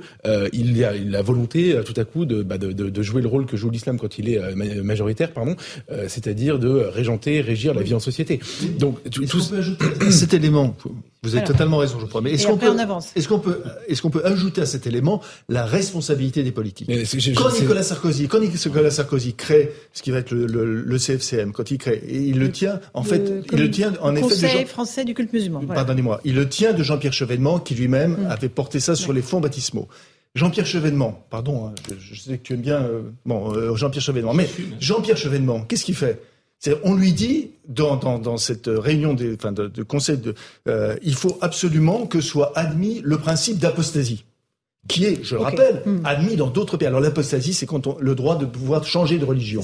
Alors les gens qui nous écoutent euh, disent c'est normal, c'est quelque chose de normal. Sauf que en islam, non, l'apostasie, ce n'est pas normal, et dans certains pays, c'est puni de mort. Donc, lorsqu'on fait donc ce, ce, ce, ce, conseil, lorsque Chevènement a l'idée de ce conseil, on lui dit attention, mettez dedans l'apostasie, ce qui existe dans d'autres pays européens comme en Angleterre. C'est très technique, ça, voilà. Joseph. Quand oui, mais c'est un élément important. J'entends, mais là, euh, non, non, c'est un, point technique. Non, non, non, non, pardonnez-moi. C'est un élément très hein. important. Très important. Parce que cette apostasie, on la retrouve partout. L'apostasie, elle doit être de la foi, elle doit être religieuse, mais elle doit être aussi vestimentaire. Elle doit être dans tous les domaines. J'aimerais juste qu'on avance parce que vous voulez tous réagir, mais j'aimerais qu'on parle de sécurité un tout petit peu parce qu'on a un policier sur le. Allez-y. Alors rapidement. je, voulais juste dire quelque chose, c'est que euh, sur le flux migratoire, sur le flux migratoire, qui est pas contrôlable ou contrôlé aujourd'hui. La véritable question que doivent se poser les politiques et que certains affichent, c'est est-ce que euh, la société française bascule dans une société multiculturelle mmh. Et est-ce que est-ce que ce que dit Jean-Luc Mélenchon est acceptable pour les Français, c'est-à-dire la créolisation, ce qu'il appelle la mmh. créolisation, qui n'a rien à voir avec les créoles, mais est-ce ah, qu'on accepte mmh. l'évolution de notre société dans cette direction. Mais oui, mais c'est ça qu'au bout d'un moment posera la question d'une immigration illégale. Je voudrais juste que euh, voir avec vous euh, ce que vous prévoyez, vous, les forces de l'ordre, à propos des futurs matchs de la Coupe du Monde. Parce ah, que on a vu ah, hier à la fois des débordements, on va juste voir des images qu'on n'aura pas le temps de passer le sujet, euh, de la grande joie des supporters marocains, et on les comprend, parce que leur équipe est qualifiée pour les quarts de finale. Sur les Champs-Élysées, c'est resté à peu près bon enfant. Il y a eu en revanche beaucoup plus de problèmes euh, dans d'autres villes. je pense à Nice notamment, où il y a eu des dégradations. Euh, là, euh, est-ce qu'il y a des dispositifs qui sont prévus dans les prochains matchs euh, avec, je ne sais pas, la France et, d'autres pays? Bah écoutez, vous savez, ce qu'on a vu hier soir, alors là, on a été un peu surpris, entre guillemets, quoique maintenant, c'est plus une surprise, mais c'est que ça touche les villes moyennes. C'est Avignon, c'est Lille, enfin, je vais pas toutes les citer, mais Dijon, Toulouse, Montpellier.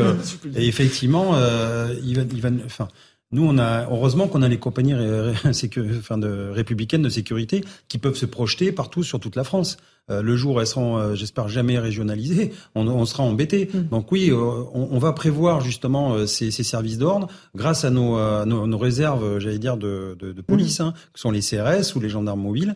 Et on va, on va, on Vous allez augmenter le dispositif. On va augmenter le dispositif. On va être, on va être, à mon avis, un peu plus réactif. Mais, mais encore une fois, je veux dire du l'autre jour, enfin, regardez, il y a eu un match avec la Tunisie, c'est très bien passé. Mhm. Il n'y a pas eu de débordement. Enfin, encore, c'est encore une fois une minorité qui profite de ça mhm. euh, pour jeter l'opprobre sur toute une communauté, parce que franchement, moi, j'ai, vu des, des images aussi dans, au Maroc, il n'y a pas eu de débordement.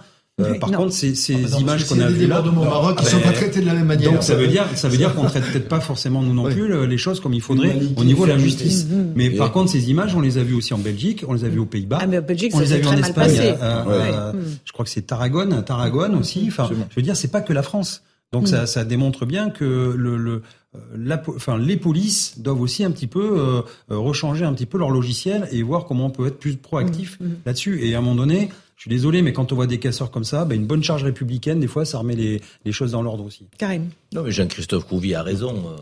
Dramatiquement, c'est une minorité qui vient pourrir la fête que euh, euh, de, de, très nombreuses personnes euh, font en manifestant leur joie dans le calme plus absolu. moi, j'étais hier, parce que j'avais un dîner de, à proximité des, des Champs-Élysées. Il y avait une foule qui était, était immense. C'était très bon enfant. Il y avait des familles, il y avait des enfants. il n'y a pas eu de charge de la police. Tout s'est très très bien passé. Et après, vous avez des endroits où il y en a qui vont casser des tramways, mmh. casser du mobilier, que provoquer je veux dire, lamentablement, c'est, je veux dire, des, des, des groupes qui, qui, pourrissent la vie de tout le monde et, et, et, aussi de ces supporters qui sont sortis euh, mhm. euh, de, de, de, manière, euh, je dirais, très spontanée faire la fête. voilà, c'est, mhm. c'est, dramatique, mais on a toujours la même situation. Dans les quartiers, c'est la même chose. Des minorités de, qui prennent mhm. en otage des majorités. Et il faut qu'on sorte de cette, de cette forme de, je dirais, de, de, de euh, de dictature de la minorité qui nous impose des choses dans la violence en permanence. Un petit mot, Geoffroy Lejeune, là-dessus. Bah moi, un tout petit mot. Euh, enfin, je, je, je, trouve que condamner les violences, euh, c'est absolument normal et, et c'est, c'est même classique. C'est comme dire que un et un font deux ou que le feu ça brûle. Moi, ce qui me choque, pardon, c'est, c'est enfin les violences évidemment, mais c'est surtout en fait qui sont ces gens qui fait qui qui fêtent la victoire du Maroc. si, enfin, ce sont, je crois, des Français en fait, qui sont d'ailleurs très souvent assez jeunes, donc de la deuxième, troisième génération, peut-être même quatrième génération. Et moi, ça me choque en fait de voir que ces gens-là qui sont nés en France, qui n'ont jamais eu d'autre nationalité que française, fêtent le, la victoire du Maroc comme si euh, ils étaient marocains et que ça ne pose de problème à. Parce quand on est marocain, on a automatiquement euh, la double nationalité. Oui, non, mais j'entends, mais enfin. Mais même, je veux dire, allons au fond des choses. Moi, je suis choqué que ça te choque. Bah, Moi, j'ai grandi avec quelqu'un d'origine italienne et je peux même me permettre de dire que Philippe, quand l'Italie gagne, c'est le premier à sortir son drapeau italien. Quel meilleur... Et moi, je, je, je, ne lui en tiens pas rigueur. Je trouve que ça c'est normal. Ce sont ses origines, les origines de ses parents. Euh, euh, ils ont joué contre l'Espagne, ils n'ont pas joué contre la France. Quel meilleur, quel, alors, on en reparlera quand on jouera contre le Maroc. Déjà, mais d'accord, on en reparlera. Mais tu, non, non, tu présages toujours le pire. Alors, que non, non, fait du c'est pas la mode. Mais... On va, on va parler d'un truc qui s'est passé. Le France-Algérie de 2002, ça, ça te rappelle? D'accord, 2002. Il y a 20 ans, tu t'arrêtes sur ça. Mais c'est depuis, depuis, depuis, euh, et il y a que, il y a que des, des, choses négatives. Ah oui, ah oui, oui. Il y a que des choses négatives. Ah oui, ah oui, quand il y a un match France-Algérie, ça n'est que négatif. Quand il y a, quand il y a, non mais bien sûr que oui. Dans le football, mais ça te pose un problème que des Marocains, ah oui, Marocains, Marocains, parce qu'il y en a eu aussi beaucoup, euh, on ne peut pas les, comptabiliser, ou des Français d'origine marocaine sortent le drapeau du pays d'origine. Les Marocains, c'est très important.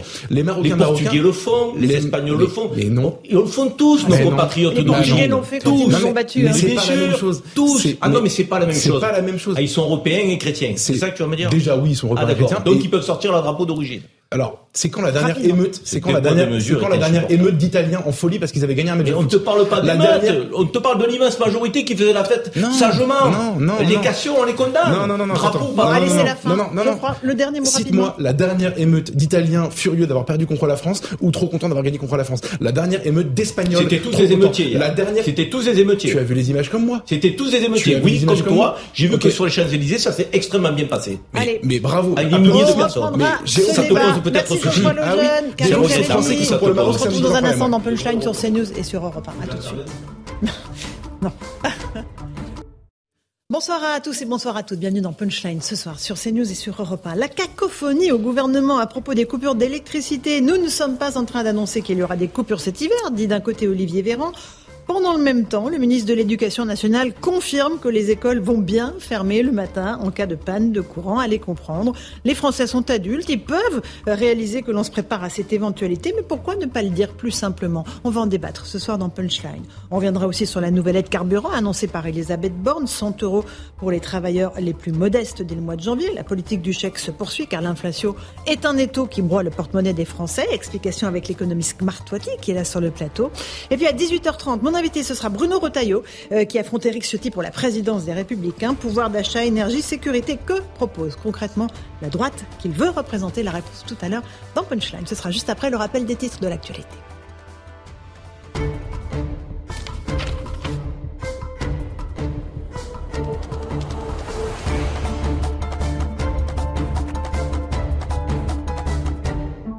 Il est pile 18h. Bienvenue si vous nous rejoignez à l'instant sur Europe 1 et sur CNews. Elisabeth Borne a donc annoncé une indemnité carburant de 100 euros qui concerne 10 millions de travailleurs les plus modestes, disponible dès début janvier. Écoutez la Première ministre qui l'a euh, annoncé tout à l'heure à l'Assemblée nationale. Et puis l'autre sujet, c'est allons-nous subir des coupures d'électricité cet hiver? Le porte-parole du gouvernement s'en défend. Mais écoutez, c'est assez alambiqué comme formule. Écoutez Olivier Véran ce sont ces petits efforts du quotidien qui sont de toute façon bons pour la planète, bons pour la facture, et en l'occurrence, bons pour avoir un hiver le plus serein possible. Ces éco-gestes, les enquêtes le montrent, les Français se les approprient de plus en plus, ils sont déjà un grand nombre à les appliquer au quotidien, et donc nous insistons sur ce point, c'est-à-dire la sobriété. Voilà, on reviendra sur les éco-gestes hein, qui portent leurs fruits parce que les Français ont déjà bien diminué leur consommation électrique. La relaxe requise pour Airbus et Air France au procès du crash Rio-Paris, une journée marquée par les réquisitoires du parquet devant le tribunal correctionnel de Paris et la colère des partis civils parce que le parquet a écarté certaines fautes d'Airbus et d'Air France. Les proches des disparus ont notamment quitté la salle d'audience. Les deux entreprises sont jugées pour homicide involontaire. Je vous rappelle que le 1er juin 2009, le crash avait coûté la vie à 228 personnes. Volodymyr Zelensky élu personnalité de l'année 2022 pour Time Magazine. Il a galvanisé le monde d'une manière que nous n'avions pas vue depuis des décennies, a écrit le rédacteur en chef du Time Magazine. Et puis la Russie déploie ses réservistes en Ukraine. Près de la moitié des hommes recrutés lors de la mobilisation partielle a été déployée. Cela représente 150 000 soldats. Annonce faite par Vladimir Poutine. Écoutons-le.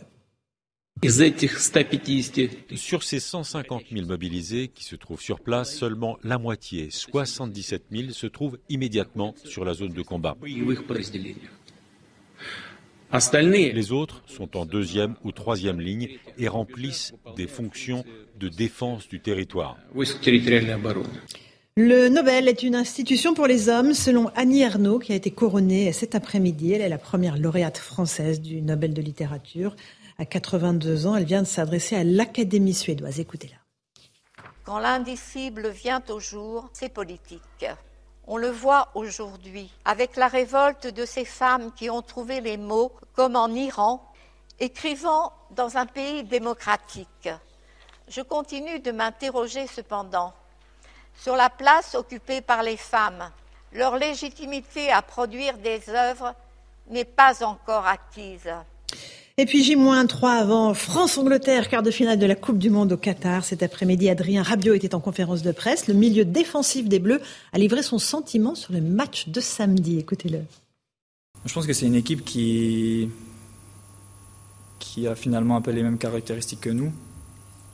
À savoir qu'ils ont des joueurs très rapides sur les côtés, euh, qui peuvent avoir des, des latéraux assez offensifs, des milieux de terrain qui peuvent se projeter. Je pense que ce sera un match, un match ouvert avec euh, beaucoup de potentiel. Voilà, et on retrouvera à la fin de l'émission euh, Jacques Vendroux, l'envoyé spécial d'Europe 1 qui se trouve à Doha, au Qatar.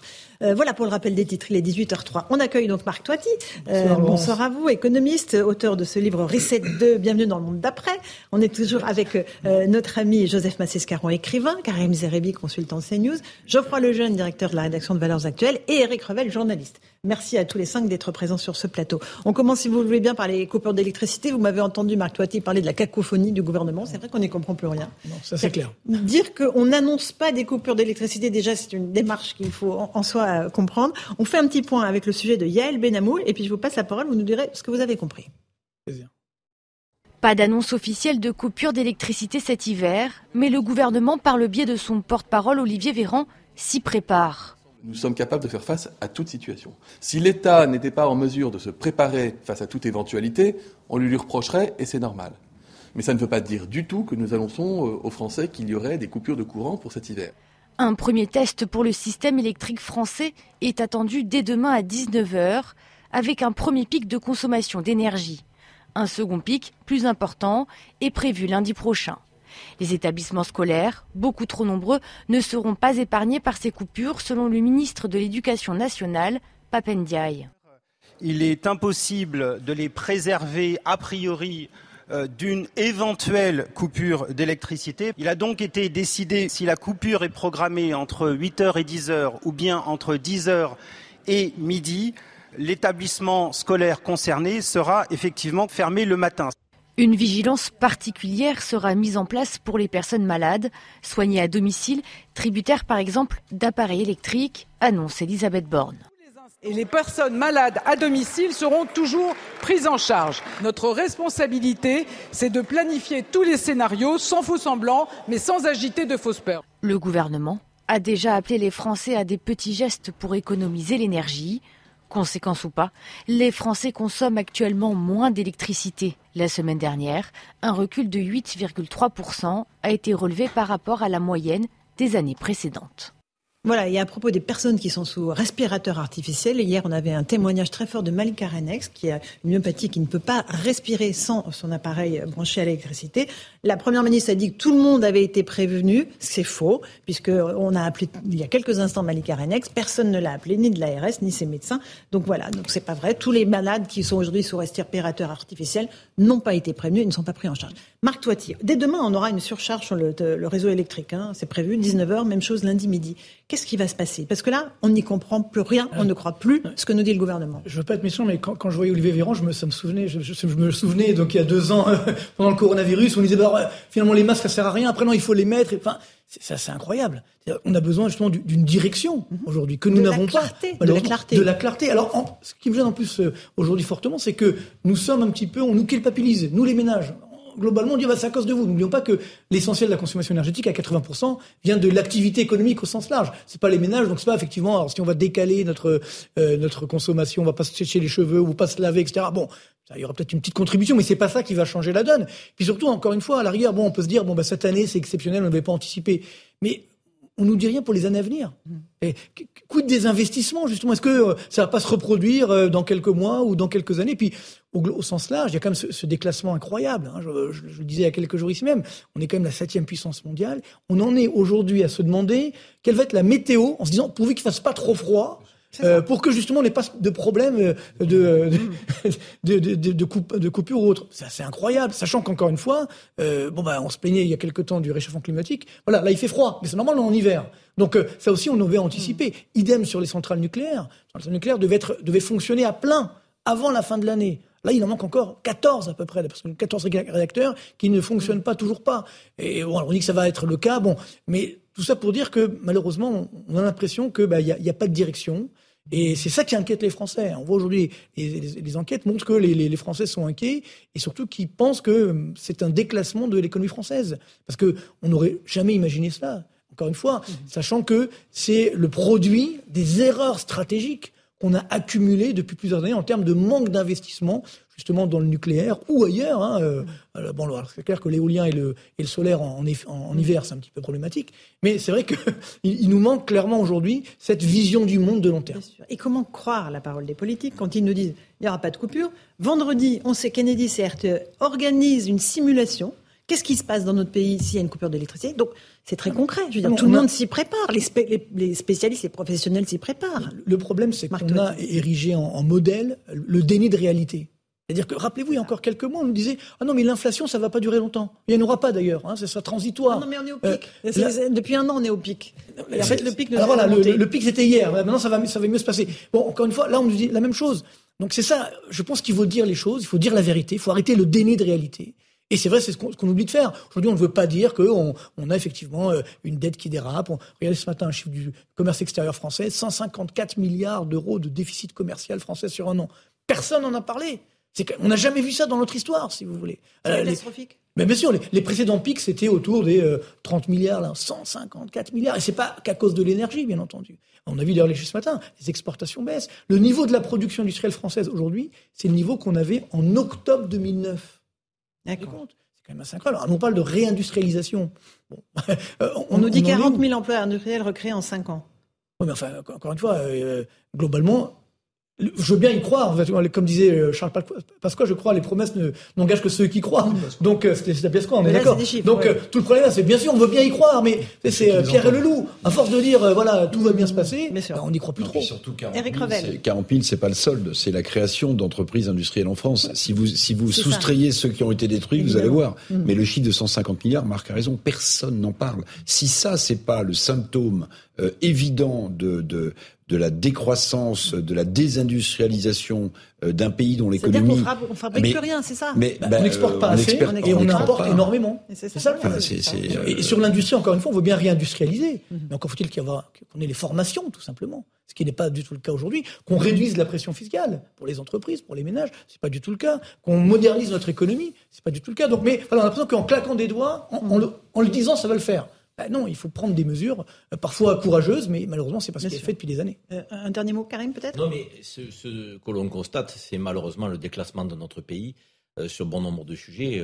là, on parle effectivement de la balance euh, du commerce extérieur, on parle de l'industrie, euh, mais si on parlait de nos services publics, euh, ils se délitent et, on voit bien que la justice est clochardisée dans notre pays aujourd'hui, pas capable de gérer le flux de, qui est le sien. La santé publique, on le voit, et même avant la Covid, qu'on mette pas ça sur le dos de la Covid, de grâce, arrêtons. Les personnels étaient déjà au bord de la rupture. La police nationale, on en parle tous les jours. La police nationale, Jean-Christophe Couvi nous en parlait tout à l'heure, des manques d'effectifs, euh, ça veut dire qu'on a des services publics qui craquent, on a une industrie qui n'est plus au niveau, euh, nous ne sommes plus euh, souverains sur le plan énergétique.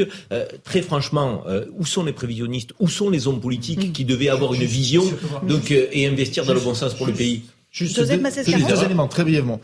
Un, un chiffre qui a été fait, donné par nos confrères de Figaro.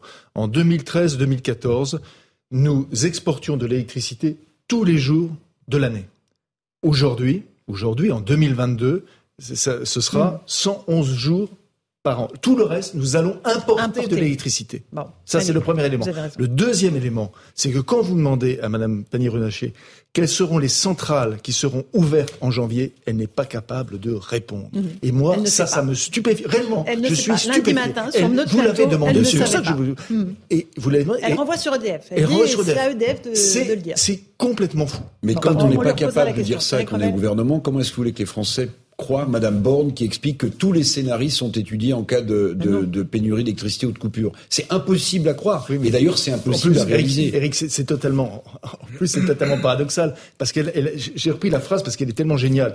Tous les scénarios, voilà. tous les scénarios sont étudiés mais il ne faut pas agir les fausses peurs. Bah, Par définition, bah, si vous prenez tous les scénarios, allez, vous allez agir les fausses peurs. On se retrouve dans un instant dans Punchline sur CNews et sur Europe 1. On parlera un peu de carburant parce qu'il y a aussi un lien entre carburant et électricité. Hein. On écoutera le patron des stations-service qui nous dit bah, s'il n'y a pas d'électricité, il n'y a pas de carburant. À tout de suite dans Punchline. 18h17, on est en direct sur CNews et sur Europe 1 dans Punchline. On parlait des coupures d'électricité, on va parler maintenant du carburant parce que la Première ministre a, nouveau, a annoncé une nouvelle aide de 100 euros pour 10 millions de ménages qui travaillent. Euh, mais le lien entre les deux, c'est que s'il y a une coupure d'électricité, il n'y aura pas de carburant. Et ça, c'est Francis Pousse qui nous le dit, le président des stations-service Mobiliance. Écoutez-le. En cas de coupure, euh, je vous annonce tout de suite que vous aurez une grande partie des stations-service euh, qui ne pourront plus délivrer de carburant, puisque aujourd'hui, sur le réseau français, donc sur les 11 000 hein, du coup, vous avez quasiment que les stations d'autoroute qui sont protégées par un groupe électrogène, tout simplement parce que ce sont euh, dans leurs obligations de service auprès des sociétés d'autoroute lorsqu'ils signent un contrat. La majorité des autres ne sont pas couvertes euh, par un groupe électrogène parce que ce sont des investissements conséquents et il n'y aura pas de, solution. Euh, on n'est plus comme euh, il y a 40 ans où on avait encore des manivelles sur les pompes et on pouvait, en cas de coupure de courant, pomper, ça c'est fini, puisqu'à l'époque c'était plutôt courant, donc c'était une précaution. Maintenant, tout électrique dans beaucoup de corps de métier d'ailleurs est acquis.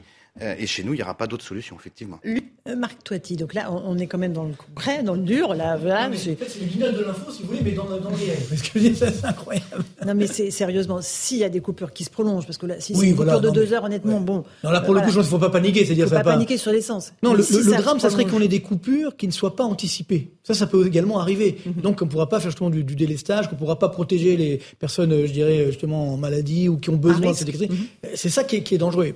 Idem sur, euh, sur, sur l'énergie et sur le, les stations d'essence. Mais euh, c'est vrai que globalement, encore une fois, hein, le, vrai drame, c'est que c'est pas dire qu'on met pas les moyens.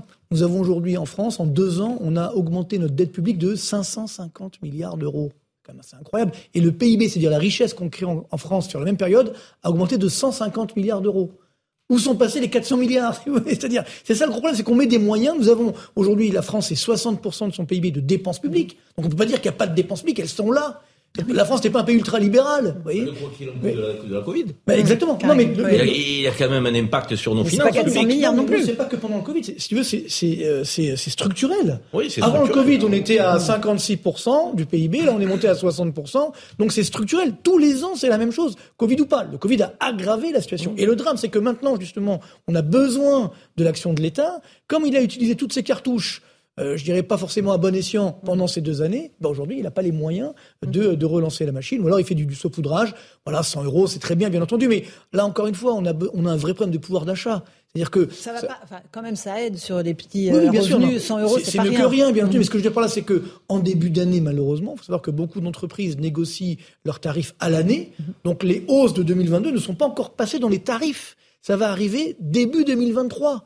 Donc là, pour beaucoup de Français, un mur, on va se prendre un ah ben, mur. là, l'inflation, euh, déjà en, moyenne, elle va monter entre 8 à 10% mais pour des ménages modestes qui ont déjà 12% d'inflation, ça va être encore plus élevé. Donc c'est ça le drame, c'est que aujourd'hui, si on veut donner du pouvoir d'achat aux ménages, ben, il faut réduire euh, les impôts. On est également numéro un mondial des impôts. On réduit la CSG, on réduit certaines taxes, etc. Là, on redonne du pouvoir d'achat. Sauf que pour faire ça, il faut également réduire certaines dépenses.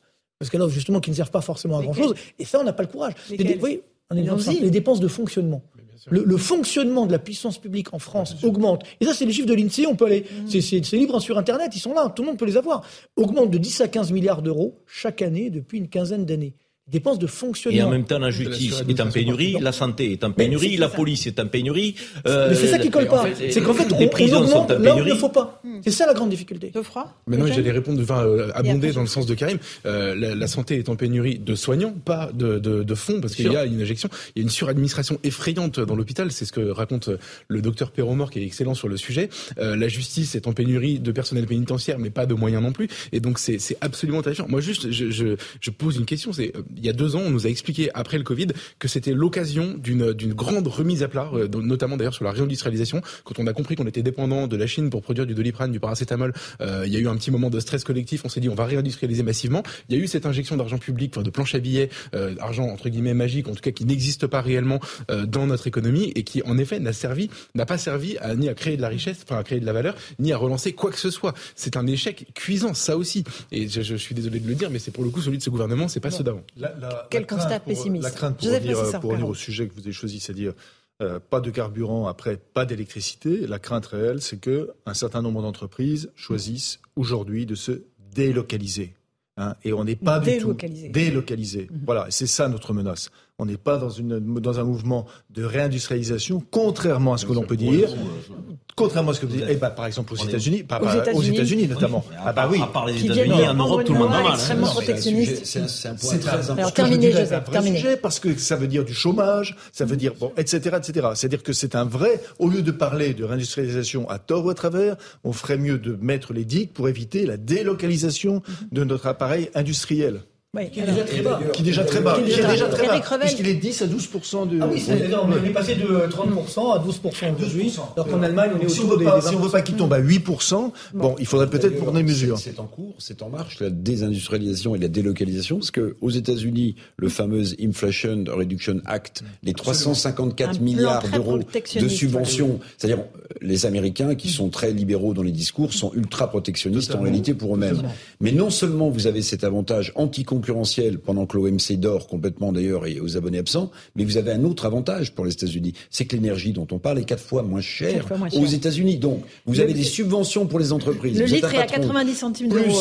Plus, plus euh, une énergie euh, gaz de schiste et autres quatre fois moins cher qu'en Europe et en France. Si vous êtes un, un, un mm. patron euh, un peu prévoyant, est-ce que vous restez en Europe ou en France je Si vous êtes patriote, vous restez.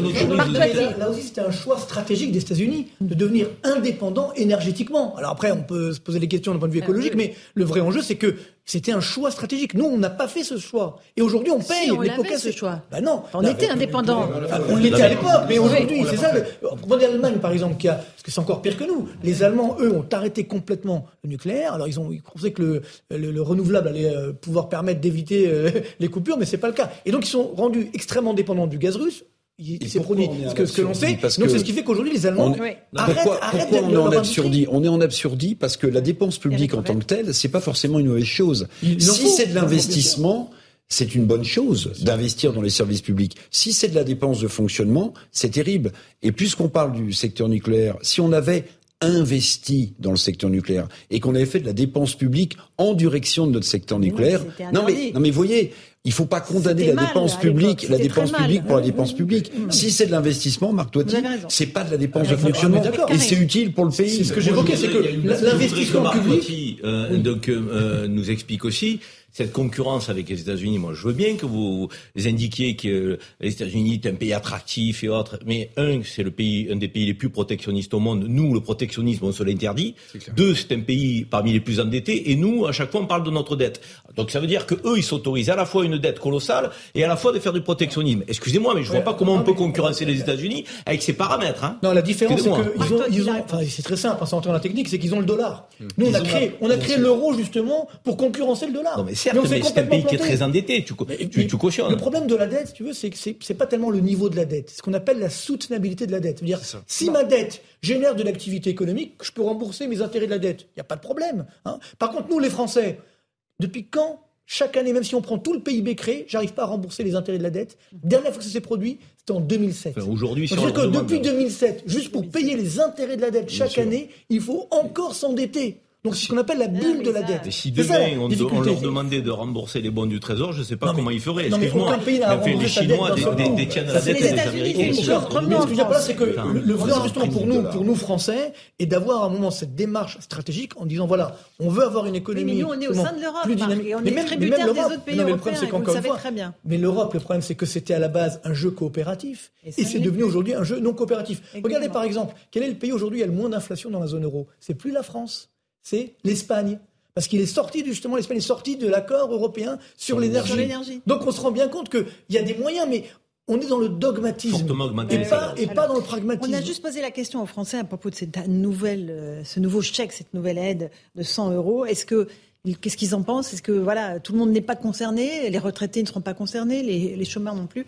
Euh, écoutez les réactions des Français, recueillies par Charles Baget.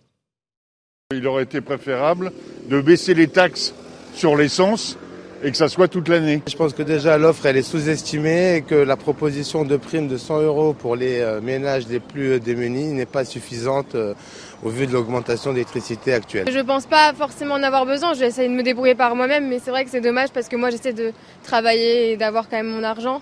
je suis indépendante donc c'est dommage de ne pas toucher la prime parce que on dirait un peu comme si je le méritais pas. Il y a des gens qui ont droit, il y a des autres qui n'ont pas droit. Je ne sais pas pourquoi. Bah, déjà, c'est bien qu'ils aient mis une prime en place. Mais le souci, c'est que 100 euros, bah, ça n'aide pas énormément. Mmh. Marc Toiti, tout le monde ne sera pas concerné par cette aide. Hein, Complètement. si ça concerne la règle, c'est qu'il faut être, euh, c'est-à-dire ce qu'on appelle, vous savez, le revenu médian. C'est-à-dire aujourd'hui, il y a la moitié des Français qui ont un revenu, ça veut dire tous les revenus, pas que le salaire, tous les revenus, c'est à 1700 euros euh, par mois. Et donc, euh, si vous y êtes, alors à ce moment-là, vous pouvez avoir le droit. Et si vous travaillez également, voilà. Euh, donc, c'est sûr qu'il y a beaucoup de Français. Alors, le problème, c'est ceux qui sont à 1800 euros. Donc, c'est pas génial, vous voyez, se le dire, mais eux, ils n'auront pas le droit non plus. Donc, encore une fois, tout le problème est là, c'est qu'on on donne des aides. Je pense que les Français, ils veulent pas des aides aujourd'hui. Ce qu'ils veulent, c'est justement du vrai pouvoir d'achat sur du long terme. Voilà, ça crée de la et surtout vivre de leur travail, vivre de leur travail, revaloriser le travail, réduire les charges qui pèsent sur les salaires, de redonner, baisser la CSG, qui était là aussi, vous savez, la CSG, CRDS, c'est des impôts temporaires à la base, ah bah, créés en 1991 par Michel Rocard. Vous voyez, on est en 2022, parce que 2023, c'est temporaire qui dure, vous voyez. Mais tout ça, voilà, ben on continue, on continue d'augmenter, numéro un du monde en termes d'imposition pour les Français. Donc à la fin, il faut bien prendre conscience que toutes ces, tous ces dérapages budgétaires, qui va les financer? Hmm. C'est le contribuable. À la fin, on va encore augmenter les impôts. Alors, euh, euh, on a une ingénierie très forte en termes de création.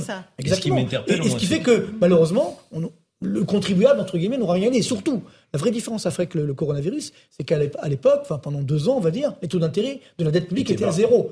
Là, maintenant, ils sont entre 2,5 et 3 sur le taux de 10 ans, donc ils ont augmenté. Donc le coût de la dette a augmenté, tenez-vous bien, de 110 milliards d'euros.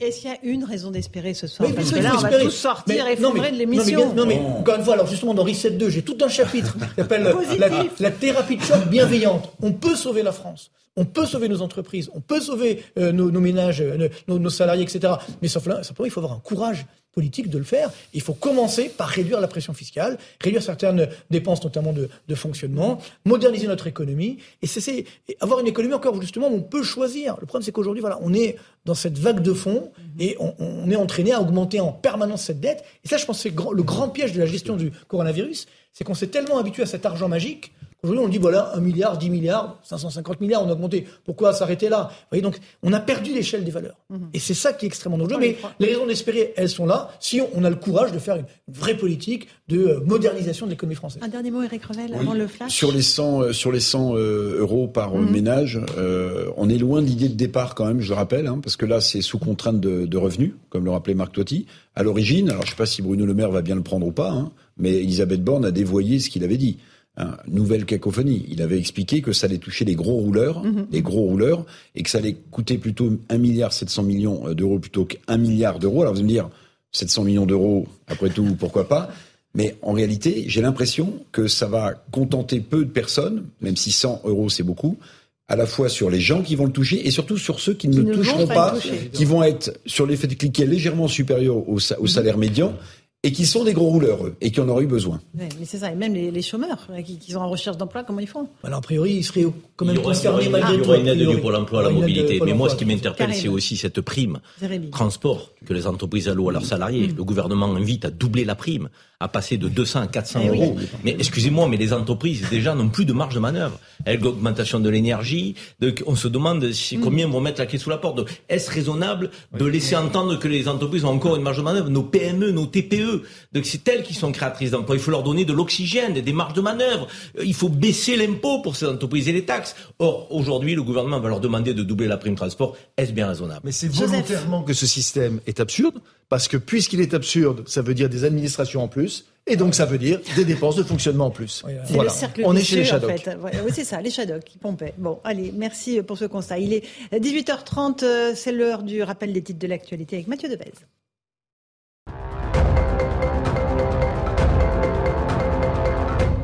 Olivier Véran appelle les Français à la responsabilité face au Covid-19. Les contaminations repartent à la hausse. Les fêtes de fin d'année approchent. Le porte-parole du gouvernement invite donc les personnes concernées à faire leur dose de rappel et les Français à porter le masque.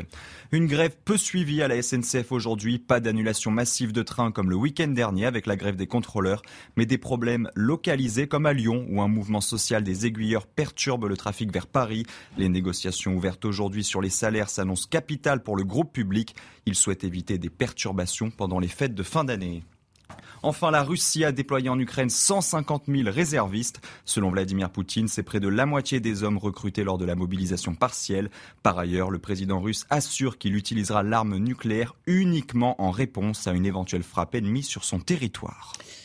Voilà, merci beaucoup Mathieu Deves pour ce rappel des titres de l'actualité. Merci à Marc Toiti, Risset 2, bienvenue dans le monde d'après. Merci Joseph Massescaron, Karim Zerebi, Geoffroy Lejeune, Eric Revel. On se retrouve dans un instant avec l'invité de 18h35-36.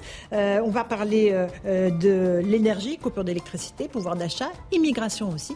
Mon invité c'est Bruno Retailleau. A tout de suite dans Punchline sur CNews et sur Europe 1. 18h36, bientôt 37. On est en direct sur CNews et sur Europe 1 dans Punchline. Merci de votre confiance si vous nous rejoignez à l'instant. Bruno Rotaillot est mon invité. Bonsoir. Vous êtes candidat à la présidence des Républicains. Bonsoir, Laurence Ferrari. Merci d'être venu ce soir. On a beaucoup de sujets d'actualité, notamment ces fameuses coupures d'électricité qui inquiètent tant les Français. Un Français sur deux se dit inquiété parce que voilà, si jamais le courant se coupe, il y a mille choses de notre vie quotidienne qui vont tomber en panne. Des téléphones en passant par les respirateurs pour ceux qui sont atteints de maladies graves. Euh, on a une communication du gouvernement qui est pour le moins erratique, puisqu'on a eu plusieurs versions différentes depuis le début de la semaine. Euh, du pas de panique à euh, ben, les écoles fermeront. Donc vous savez, on a du mal un petit peu à s'y retrouver. Je veux juste vous proposer d'écouter Olivier Véran, le porte-parole du gouvernement, qui dit qu'il n'annonce pas de coupure. Écoutez, on voit ce que vous en pensez ensuite. Nous ne sommes pas en train d'annoncer aux Français qu'il y aura des coupures d'électricité cet hiver, parce que parfois, à, lire les journaux ou à écouter euh, les chaînes de télévision, on a le sentiment qu'il y aurait quelque chose d'inéluctable avec des coupures qui interviendraient cet hiver. Si l'État n'était pas en mesure de se préparer face à toute éventualité, on lui, lui reprocherait, et c'est normal. Mais ça ne veut pas dire du tout que nous annonçons euh, aux Français qu'il y aurait des coupures de courant pour cet hiver. Et donc vraiment, je, souhaite que chacun garde cela euh, à l'esprit. C'était le sens de ma communication la, semaine dernière. Voilà pour Olivier Véran qui donc rejette la faute sur les médias. Mais euh, il se trouve qu'il y a une circulaire d'Elisabeth Borne au préfet qui fait neuf pages et qui prévoit tous les cas de figure. Bien sûr. Bruno, Retailleau, que, quelle est votre réaction? Ah, écoutez, je, voyais Olivier Véran et je me remémorais le même Olivier Véran qui nous parlait qu'il n'y avait pas de problème avec les masques. Et aujourd'hui, il n'y a pas de problème avec l'électricité. Et tout à l'heure, Lance Ferrari, vous avez introduit le sujet en disant qu'il y avait une communication erratique du gouvernement. Et c'est pas le pire. Le pire, c'est qu'on a eu non seulement une mmh. communication erratique, mais surtout une politique erratique. Bien sûr que le risque, si la météo est mauvaise, si l'hiver est trop froid au mois de janvier, bien sûr qu'il y aura des coupures de courant. Vous êtes sûr qu'il y aura des coupures de courant? Mais, si, bien sûr, dans la mesure où si la météo est pas bonne et s'il fait trop frais, nous n'aurons pas assez de kilowattheures puisque euh, on produisait pour être simple, hein, il y a à peu mm. près 10 euh, ans, on était à 102 euh, gigawatts. Aujourd'hui, on est à moins de 80 eh bien, on n'a pas la puissance de euh, production pour faire face au pic de consommation. Pourquoi Parce qu'on a nos centrales qui ne fonctionnent pas, c'est ça Parce que, justement, il, nous manque 10 à 15 gigawatts. C'est, on a fermé une dizaine de gigawatts, dont Fessenheim, qui en représente pratiquement 2, 1,8 très exactement. Et il y a une politique qui a consisté à s'aborder toute une filière nucléaire, d'abord avec François Hollande, et puis ensuite avec euh, Emmanuel Macron. Emmanuel Macron a fait même pire que François Hollande, puisque François Hollande, bien sûr, tout ça, c'est euh, sur l'autel, en réalité, des petits calculs électoraux. Il fallait absolument les voix des écologistes. Mhm. C'était mhm. Hollande et Duflo. Mhm. Et puis, euh, c'est maintenant euh, pour Nicolas avoir... Hulot aussi, au début Nicolas du l'éphémère ministre de l'Environnement. Et qu'est-ce qui s'est passé? Hollande avait dit, d'accord, on va fermer Fessenheim, mais on fermera Fessenheim quand on ouvrira Flamanville. Et Emmanuel Macron a fermé Fessenheim et Flamanville n'ouvrira euh, que l'an prochain. C'est une politique de gribouille, c'est une politique avec euh, beaucoup d'inconséquences mhm. et euh, on va mettre la France dans le noir. Ça signifie quand même que les antennes relais n'auront pas de quoi fonctionner, donc les téléphones, téléphones portables, l'internet, les ascenseurs, les trains, les métros, les, écoles. On va en réalité reconfiner les Français. Vous pensez que c'est ça la volonté au fond? C'est un confinement énergétique qui nous attend? C'est pas la volonté mais c'est la conséquence des inconséquences d'Emmanuel Macron. On a été euh, le pays d'Europe euh, qui avait la plus belle filière électronucléaire. Nous étions même exportateurs. Et, aujourd'hui, nous sommes l'un des pays les plus importateurs. Pourquoi est-ce que l'électricité, d'ailleurs, euh, en France, est très chère? C'est parce qu'elle est rare, parce qu'on a un trop grand déséquilibre entre la production, on ne produit pas suffisamment, et puis de l'autre côté, la consommation. Mais est-ce que, au fond, vous, vous ne tentez pas de faire peur, vous aussi, aux Français? Est-ce que vous n'en rajoutez pas Écoutez, ces questions, je les ai Je me souviens vraiment de 2020, la crise du Covid. J'avais été très critique sur la gestion du gouvernement, et je me souviens que euh, on avait un peu bloqué avec Gérard Larcher, c'était un vendredi soir euh, au Sénat, on avait bloqué le ministre de la Santé de l'époque, qui était M. Véran, parce que les collectivités, vous voyez, n'avaient pas le droit d'acheter des masques. Et on, lui avait dit, écoutez, nous, on veut voter un amendement et vous ne sortirez pas du Sénat tant que cet amendement n'aura pas été voté, parce que nous, on peut aller chercher des masques à, l'étranger. Et heureusement qu'on l'a fait. Masques. Des masques, pardon. Euh, mais là, on en est là, et il ne s'agit pas de faire peur, il s'agit de regarder en face la réalité. Et cette réalité-là, malheureusement, elle est là euh, pour euh, les prochains mois, elle est là pour les prochaines années, parce que le temps de relancer des programmes, euh, c'est terrible. Et regardez l'inconséquence. On est en train, on a fermé Fessenheim, on va ouvrir Saint-Avold, centrale à charbon, qui va accélérer le réchauffement climatique, et on est en train de construire un terminal métallier qui va nous permettre d'importer du gaz de schiste américain. Non mais mmh. on marche sur la tête. On marche sur la tête. Emmanuel Macron doit répondre évidemment, de ces inconséquences. Mhm. Euh, il a dit en début de semaine, euh, pas de panique, euh, arrêtez de faire peur aux Français. il a raison de rappeler à l'ordre les fonctionnaires, peut-être, en tout cas les membres de son gouvernement? Non, c'est trop facile. le responsable, c'est lui. C'est Emmanuel Macron. Et lui seul. D'accord. On va parler maintenant de ce qu'a annoncé Elisabeth Borne, un chèque euh, de 100 euros pour 10 euh, millions de ménages modestes, en tout cas euh, qui, qui roulent et qui travaillent. La politique du chèque se poursuit. C'est une façon d'aider les Français face à la crise du pouvoir d'achat? Écoutez, tout est bon à prendre pour des Français qui sont pris à la gorge. simplement, il y a beaucoup de Français qui ne roulent pas sur l'or et qui ne toucheront pas cet argent-là, qui ne toucheront pas ce chèque. Ils seront juste à la petite parce limite. Que, Exactement. Vous vous souvenez du chèque inflation? Euh, nous avions, nous, euh, cité euh, deux cas, des retraités qui n'ont pas besoin de leur voiture pour aller travailler puisqu'ils sont retraités. ils habitent une ville où il y a des transports collectifs. ils reçoivent un chèque parce qu'ils ont moins de 2000 euros à l'époque, c'était mmh. la, la barre.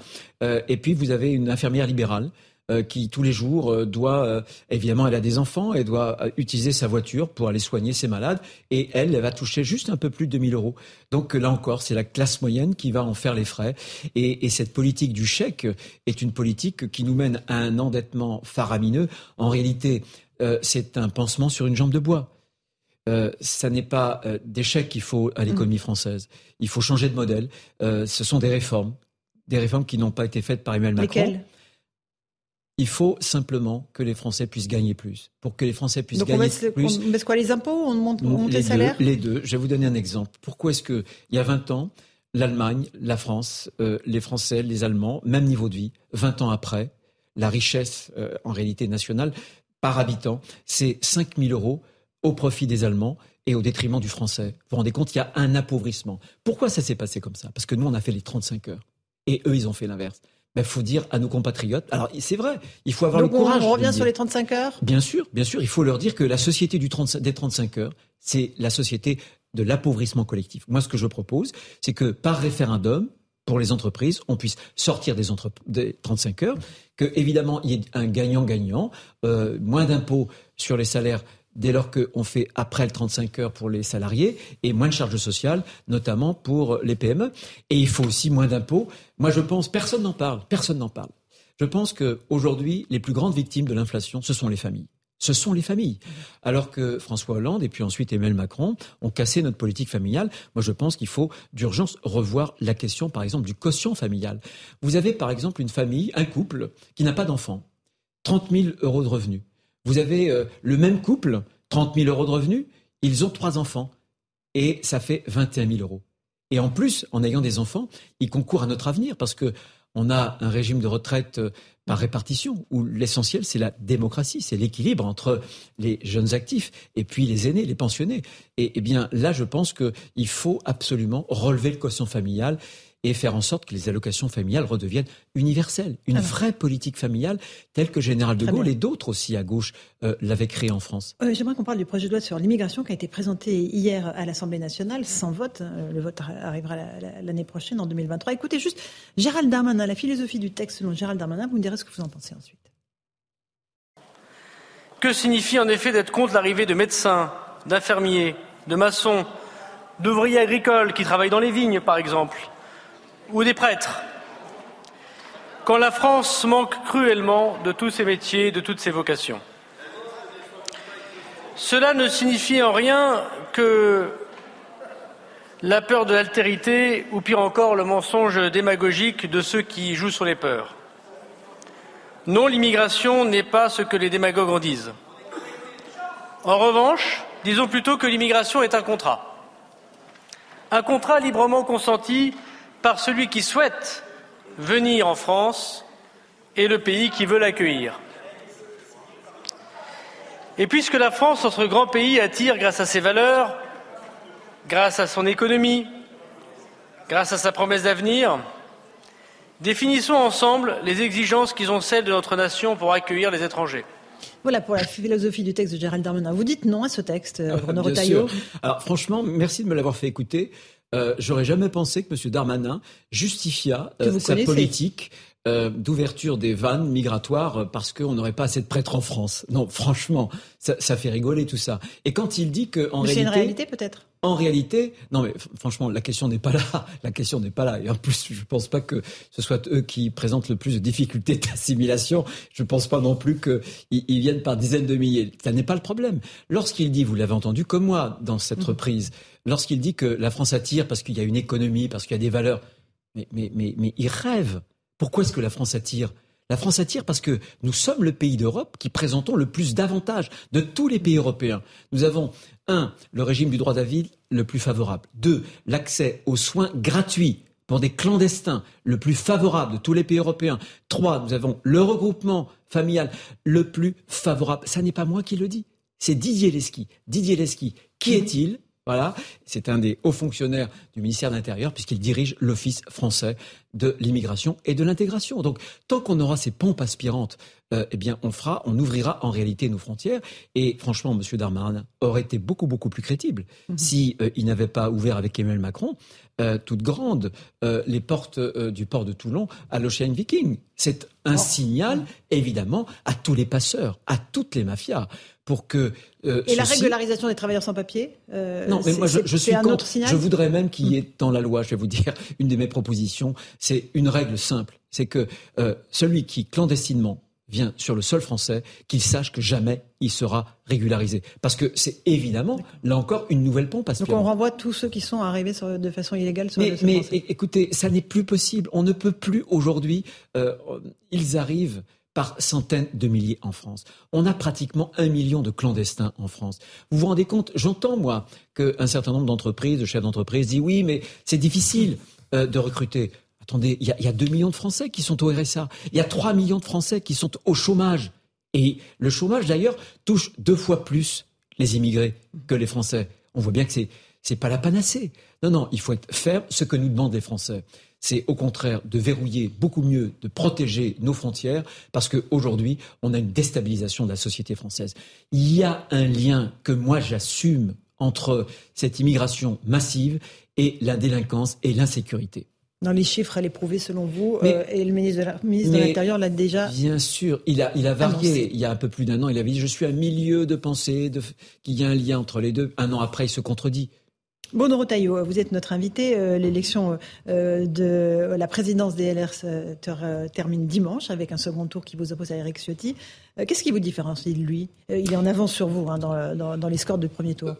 Il y a les, tempéraments, mais bien au-delà des tempéraments, moi je suis le candidat à la fois du rassemblement. Je pense que quand on a fait moins de 5% à une élection présidentielle, mhm. on n'a pas le droit de toujours vouloir trop cliver voilà, opposés les uns aux autres, parce que sinon, on termine à moins de 1%. Je suis rassembleur, je préside un groupe euh, un grand groupe, euh, pratiquement 150 sénateurs euh, au Sénat. Il y a beaucoup de sensibilité et ce groupe est cohérent, il est compact. Et ça, c'est important. Et on a besoin, pour rebondir, de rassembler. Et puis, deuxième chose, je pense que euh, la droite française doit s'élargir dans ses idées. Je pense qu'on ne peut pas réduire la droite uniquement au moins d'impôts et au plus de sécurité. Bien sûr, je l'ai dit, je veux plus de sécurité, moins d'immigration, je veux moins d'impôts. Mais je pense qu'il faut que la droite se saisisse de nouveaux sujets. L'écologie, j'aurais dû amener le livre que j'ai écrit euh, il y a 18 mois, le titre, je le redis encore une mhm. fois, aurons-nous encore de la lumière en hiver, mais aussi l'école, l'éducation, la culture. Ce qui fait que nous sommes français. Dans notre identité, nous portons une civilisation. Mhm. Et aujourd'hui, face aux idéologies de la déconstruction, on doit défendre cette civilisation à travers la famille, à travers l'école, à travers aussi euh, notre culture, notre langue. Alors, euh, votre concurrent Eric Ciotti, lui, a quasiment fait un ticket avec Laurent Wauquiez euh, en disant si je gagne la présidence des LR, ça sera Laurent Wauquiez le candidat. C'est pas une façon de se préparer justement pour 2027 C'est la plus mauvaise façon. C'est la plus mauvaise façon. Il y aura en 2024 les européennes qui ont toujours été des élections compliquées pour nous. Vous vous rendez compte si on trébuche aux européennes et si euh, on désigne notre candidat en 2023 ben on le grille, on l'électrocute avant même qu'il ait fait euh, un premier pas. Non, c'est surtout euh, ce qui est terrible, c'est que vous voyez, je, je, le sens bien d'ailleurs, puisqu'on a plusieurs euh, candidats à cette candidature dans notre parti. Il y a bien sûr Laurent Wauquiez, il a toutes les qualités. Mhm. Il y a, aussi Xavier Bertrand, mhm. il a une voix qui porte aussi. il y a David Lisnard, je le sens préparé, en tout cas, il fait un excellent travail à, à l'AMF, à l'association des, maires, de, France. France. Donc vous voyez bien que si on importe, si on fait de cette élection le vestibule, l'antichambre de la présidentielle, on va encore se diviser. Pourquoi? La longue histoire de la droite, c'est une histoire souvent de querelle d'ego. Parce qu'on met toujours les égaux avant les idées. Moi, je veux renverser les choses. Je veux refonder le parti et on en a besoin. Plus personne ne sait quel est le projet de société qu'on veut porter, le mmh. projet de civilisation, qu'est-ce qu'on propose aux Français. Donc, pendant deux ans, on travaille, on retrousse les manches, on travaille sur le fond, les idées, voilà, on fait des propositions en français et ensuite on choisira bien entendu le candidat, d'abord la refondation, puis ensuite l'incarnation. Merci beaucoup Bruno Retailleau d'être venu défendre votre vision euh, pour les LR. Vous restez avec nous, on va partir tout de suite euh, à Doha au Qatar rejoindre l'ami Jacques Vendroux. Bonsoir Jacques. Euh, évidemment, on va faire le point, Jacques de Repin évidemment, sur le match du Maroc, un phénomène quasi mondial, c'est cela Jacques? Bonsoir à vous. Ah non, mais c'est un événement euh, considérable. Vous savez, la, la, diaspora, je veux dire, euh, marocaine dans le monde, elle est euh, extraordinaire. c'est vrai que ici, par exemple, à Doha, plus de 40 000, voire 50 000 Marocains sont venus de Rabat, de Casablanca, d'Agadir pour assister donc à ce quart de finale qui aura lieu, vous savez, ce, ce week-end. Ce qui est extraordinaire, c'est que vous avez une image qui a fait le tour du monde. Sa Majesté Mohamed VI est descendu dans la rue à Rabat dans sa voiture. On voit d'ailleurs l'image. Et euh, ce qui est extraordinaire, c'est qu'il avait le maillot de la sélection marocaine. Et dans l'histoire de la royauté marocaine, eh bien, Mohamed VI est le premier, euh, par rapport à son père, par exemple Hassan II, eh bien, à descendre dans la rue. Mais il adore le football. Il a appelé, paraît-il, deux ou trois joueurs de la sélection marocaine. Non, mais c'est un événement considérable, je veux dire, dans, dans le monde du football. Et ici, au, au Moyen-Orient, c'est la première fois dans l'histoire du football mondial qu'une équipe maghrébine, maghrébine eh bien, se, se, qualifie pour un quart de finale de, de Coupe du Monde de football. Vraiment, c'est historique. Alors justement, Jacques, rappelez-nous ce, ce tableau des quarts de finale. Ça commence quand et, et comment ça se déroule? Alors c'est sur un match sec, d'accord? C'est-à-dire euh, c'est 120 minutes et, et penalty, c'est ce qu'on appelle élimination directe. Donc vendredi à 16h, vous avez Croatie-Brésil, c'est important. Vous avez surtout, eh bien, ce vendredi à, à 20h, vous avez Pays-Bas-Argentine. C'est sans doute un des matchs les plus exceptionnels de ces quarts de finale. Vous avez samedi, alors samedi, grande journée, hein, je veux dire Maroc-Portugal à 16h, et surtout France-Angleterre, en direct sur Europe 1, bien sûr, à 20h. Et là aussi, c'est un match passionnant. Si vous battez l'Angleterre, je pense que vous pouvez être champion du monde de football. Ah, carrément, ça c'est le pronostic de Jacques Vendroux. Si on bat l'Angleterre, on peut être champion du monde. Euh, donnez-moi des nouvelles des Bleus, alors justement, Jacques, comment est-ce qu'ils Alors les Bleus vont s'entraîner dans un quart d'heure. Il y a un entraînement qui est prévu, donc aux alentours de, de 19h heure française et 21h heure de, de Doha. Tout à l'heure, Adrien Rabiot, le capitaine, l'un des joueurs de l'équipe de France, eh bien, a fait le point sur euh, ce qui nous intéresse le plus, en fait. Est-ce que Mbappé va jouer? Normalement, Mbappé va jouer. Normalement, il va s'entraîner. Et normalement, on ne doit pas s'inquiéter. Voilà. Donc, euh, en principe, c'est l'équipe qui a affronté le Danemark et la Pologne qui devrait débuter samedi contre l'équipe d'Angleterre. Là, vous savez tout, Laurence. D'accord, mais vous êtes optimiste quand même, Jacques. Je vous sens euh, le sourire aux lèvres et l'œil qui pétille. Quand vous êtes en quart de finale de Coupe du Monde de football, Laurence, logiquement, vous venez pour gagner. Vous pouvez battre l'Angleterre, même si c'est une très très belle équipe, même s'il y a souvent, je veux dire, pas des règlements de compte, mais un passif entre les Français et les Anglais, d'abord historique, d'abord dans un premier temps, et puis n'oubliez pas qu'il y a des France-Angleterre en rugby qui sont euh, exceptionnels. Et alors le, le seul point négatif, c'est qu'à chaque fois qu'on a joué les Anglais en Coupe du Monde de football, on a toujours été battu. En 66, on a été battu 2-0, c'était à Wembley. Mhm. En 82, on a été battu par cette même équipe anglaise, c'était à Bilbao, la fameuse année 82. L'équipe de France a été extrêmement brillante. Et là, c'est la troisième fois. Moi, je crois que ça va le faire. Merci Jacques. Ça va, le faire. Merci beaucoup Jacques Vendroux d'Europe 1. On vous retrouve dans un instant dans Europe Soir. Euh, Bruno Retailleau, merci. Un pronostic pour le France-Angleterre 2-1. 2-1 Avec le nom des buteurs Et pour, pour la vraie. Oh écoutez, je vais pas être original. Peut-être Mbappé puis euh, Giroud. Bon, ok. Comme, euh, comme le président de la République, comme le pronostic du président de la République. Merci beaucoup à vous de votre confiance, chers amis téléspectateurs et auditeurs. Dans un instant sur CNews, vous retrouvez Christine Kelly et ses invités pour Face à l'info. Bonne soirée sur nos deux antennes.